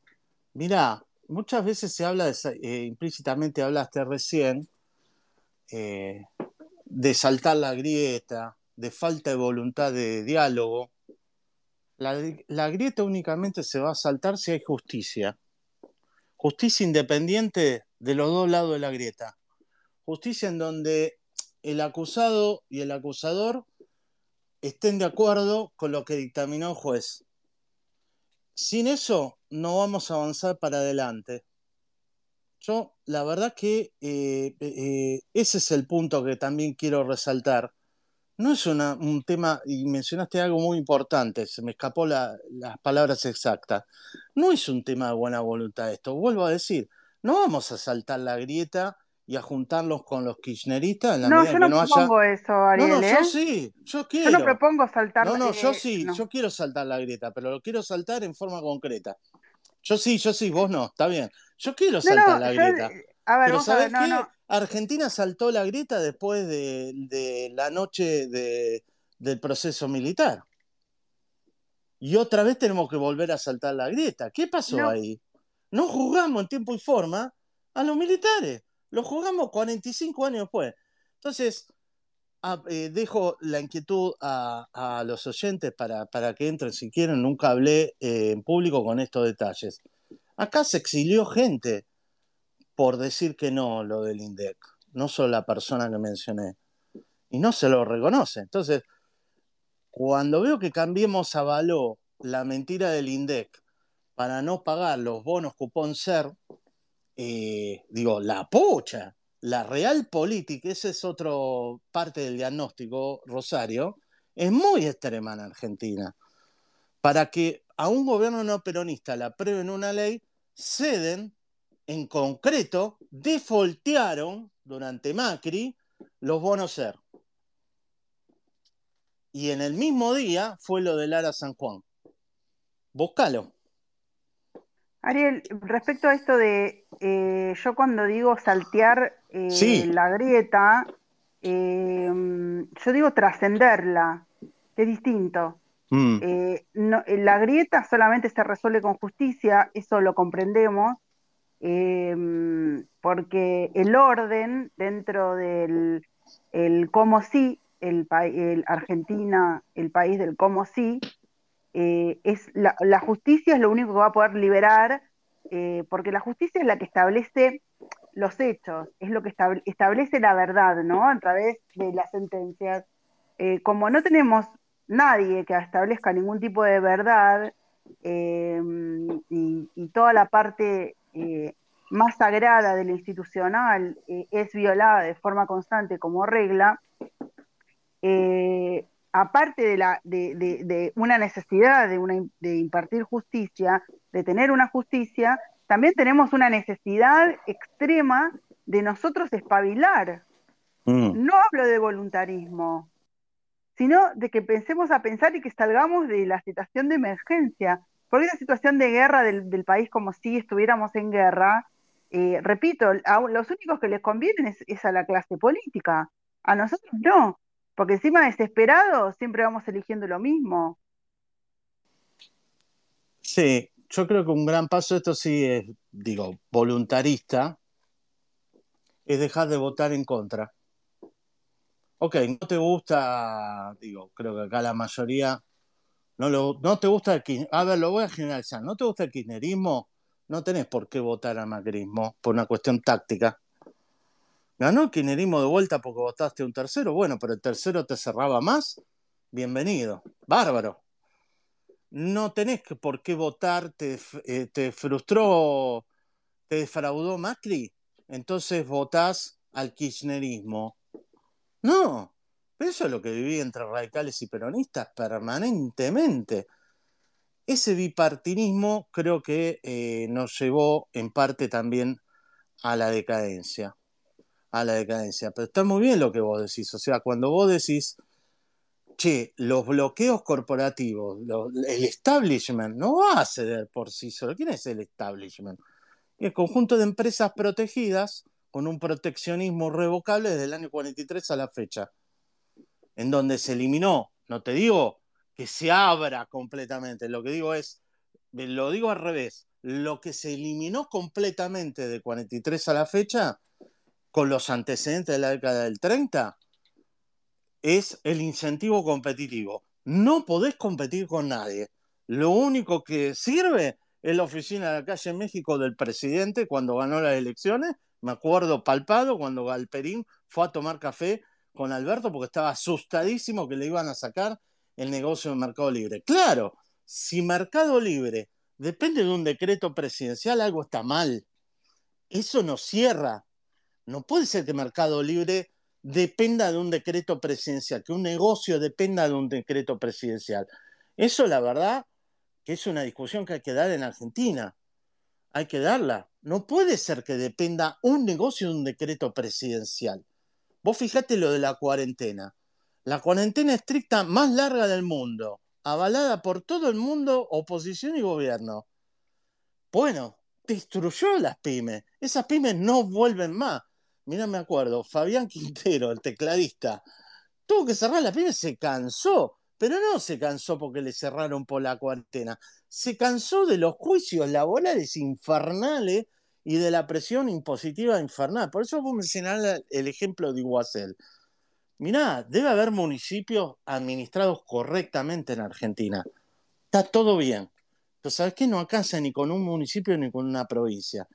La economía, la macroeconomía, el Banco Central, la Comisión de Defensa de la Competencia, la Oficina Anticorrupción, la UIF, todas esas instituciones, te voy a agregar ahora otras que se crearon en los 90, otra visión cuadrada que hay de los críticos, y que hoy están penetradas por la militancia, como es el ENRE, el ENARGAS, la Comisión de Defensa del Consumidor, los tribunales de defensa de la competencia que no se forman desde la creación de la Comisión de Defensa de la Competencia en 1980 y que se intentó durante los 90 para señalar algo positivo, son instituciones que hoy están vaciadas.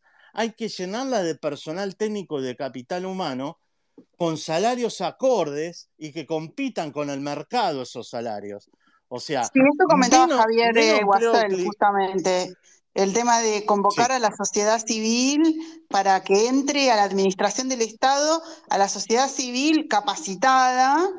Eh, hay un tema, hay todo un tema de, escúchame Ariel, esto quizás lo podemos hablar en otro café, em, ¿cómo se llama? Hay todo un tema respecto a los recursos humanos. ¿Cómo manejar los recursos humanos? ¿Cómo reemplazar los recursos humanos en el Estado? Se está hablando cómo hacer para poder hacer un Estado que funcione. Eh, eh, es una transición eh, impresionante esa, porque es un, es, un, flor de tema ese. Mira, eh, algo escribí sobre el mismo en base a mi experiencia personal de haber atravesado varias gestiones. Lo único que te puedo decir es que los ajustes implementados son los siguientes. Viene Fondo Monetario o sin Fondo Monetario, se queda sin reservas el Banco Central, hay déficit fiscal y hay que reducirlo. De Menem a la fecha, por no decir de Alfonsín también con su economía de guerra, lo que consiste el ajuste es lo siguiente. Le bajamos el salario al sector público en términos nominales frente a una inflación creciente de dos dígitos, infernal lo que te digo.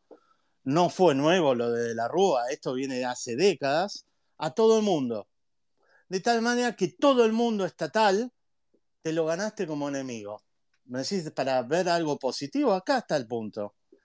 Entonces, ¿cuál es la crítica? Y la crítica es que no tocase el bloqueo corporativo de la provincia de Tierra del Fuego, que equivale todos sus subsidios por cuestiones de soberanía que no se respetan porque está llena de barcos chinos pesqueros. ¿Para qué? En función de equivaler a todo el presupuesto del Ministerio de Salud. Es por ahí. Cuestionémoslo, analicémoslo, armemos una secuencia, nada de golpe, ninguna cuestión brutal, pero digo, en lugar de bajarle los salarios a todo el personal de salud en términos reales, como se hizo gracias a la ley de emergencia solidaria en medio de la cuarentena, cuestionemos aquellos casilleros del Estado que están súper protegidos por el bloqueo corporativo. Todos los impuestos que consiguió Massa, tarifas o tasas, mejor dicho, en función de la empresa esta de agua de energía, perdón, aguas argentinas que maneja Malena. Todo eso se consigue en función de la rosca del Congreso. Por eso vuelvo a resaltar.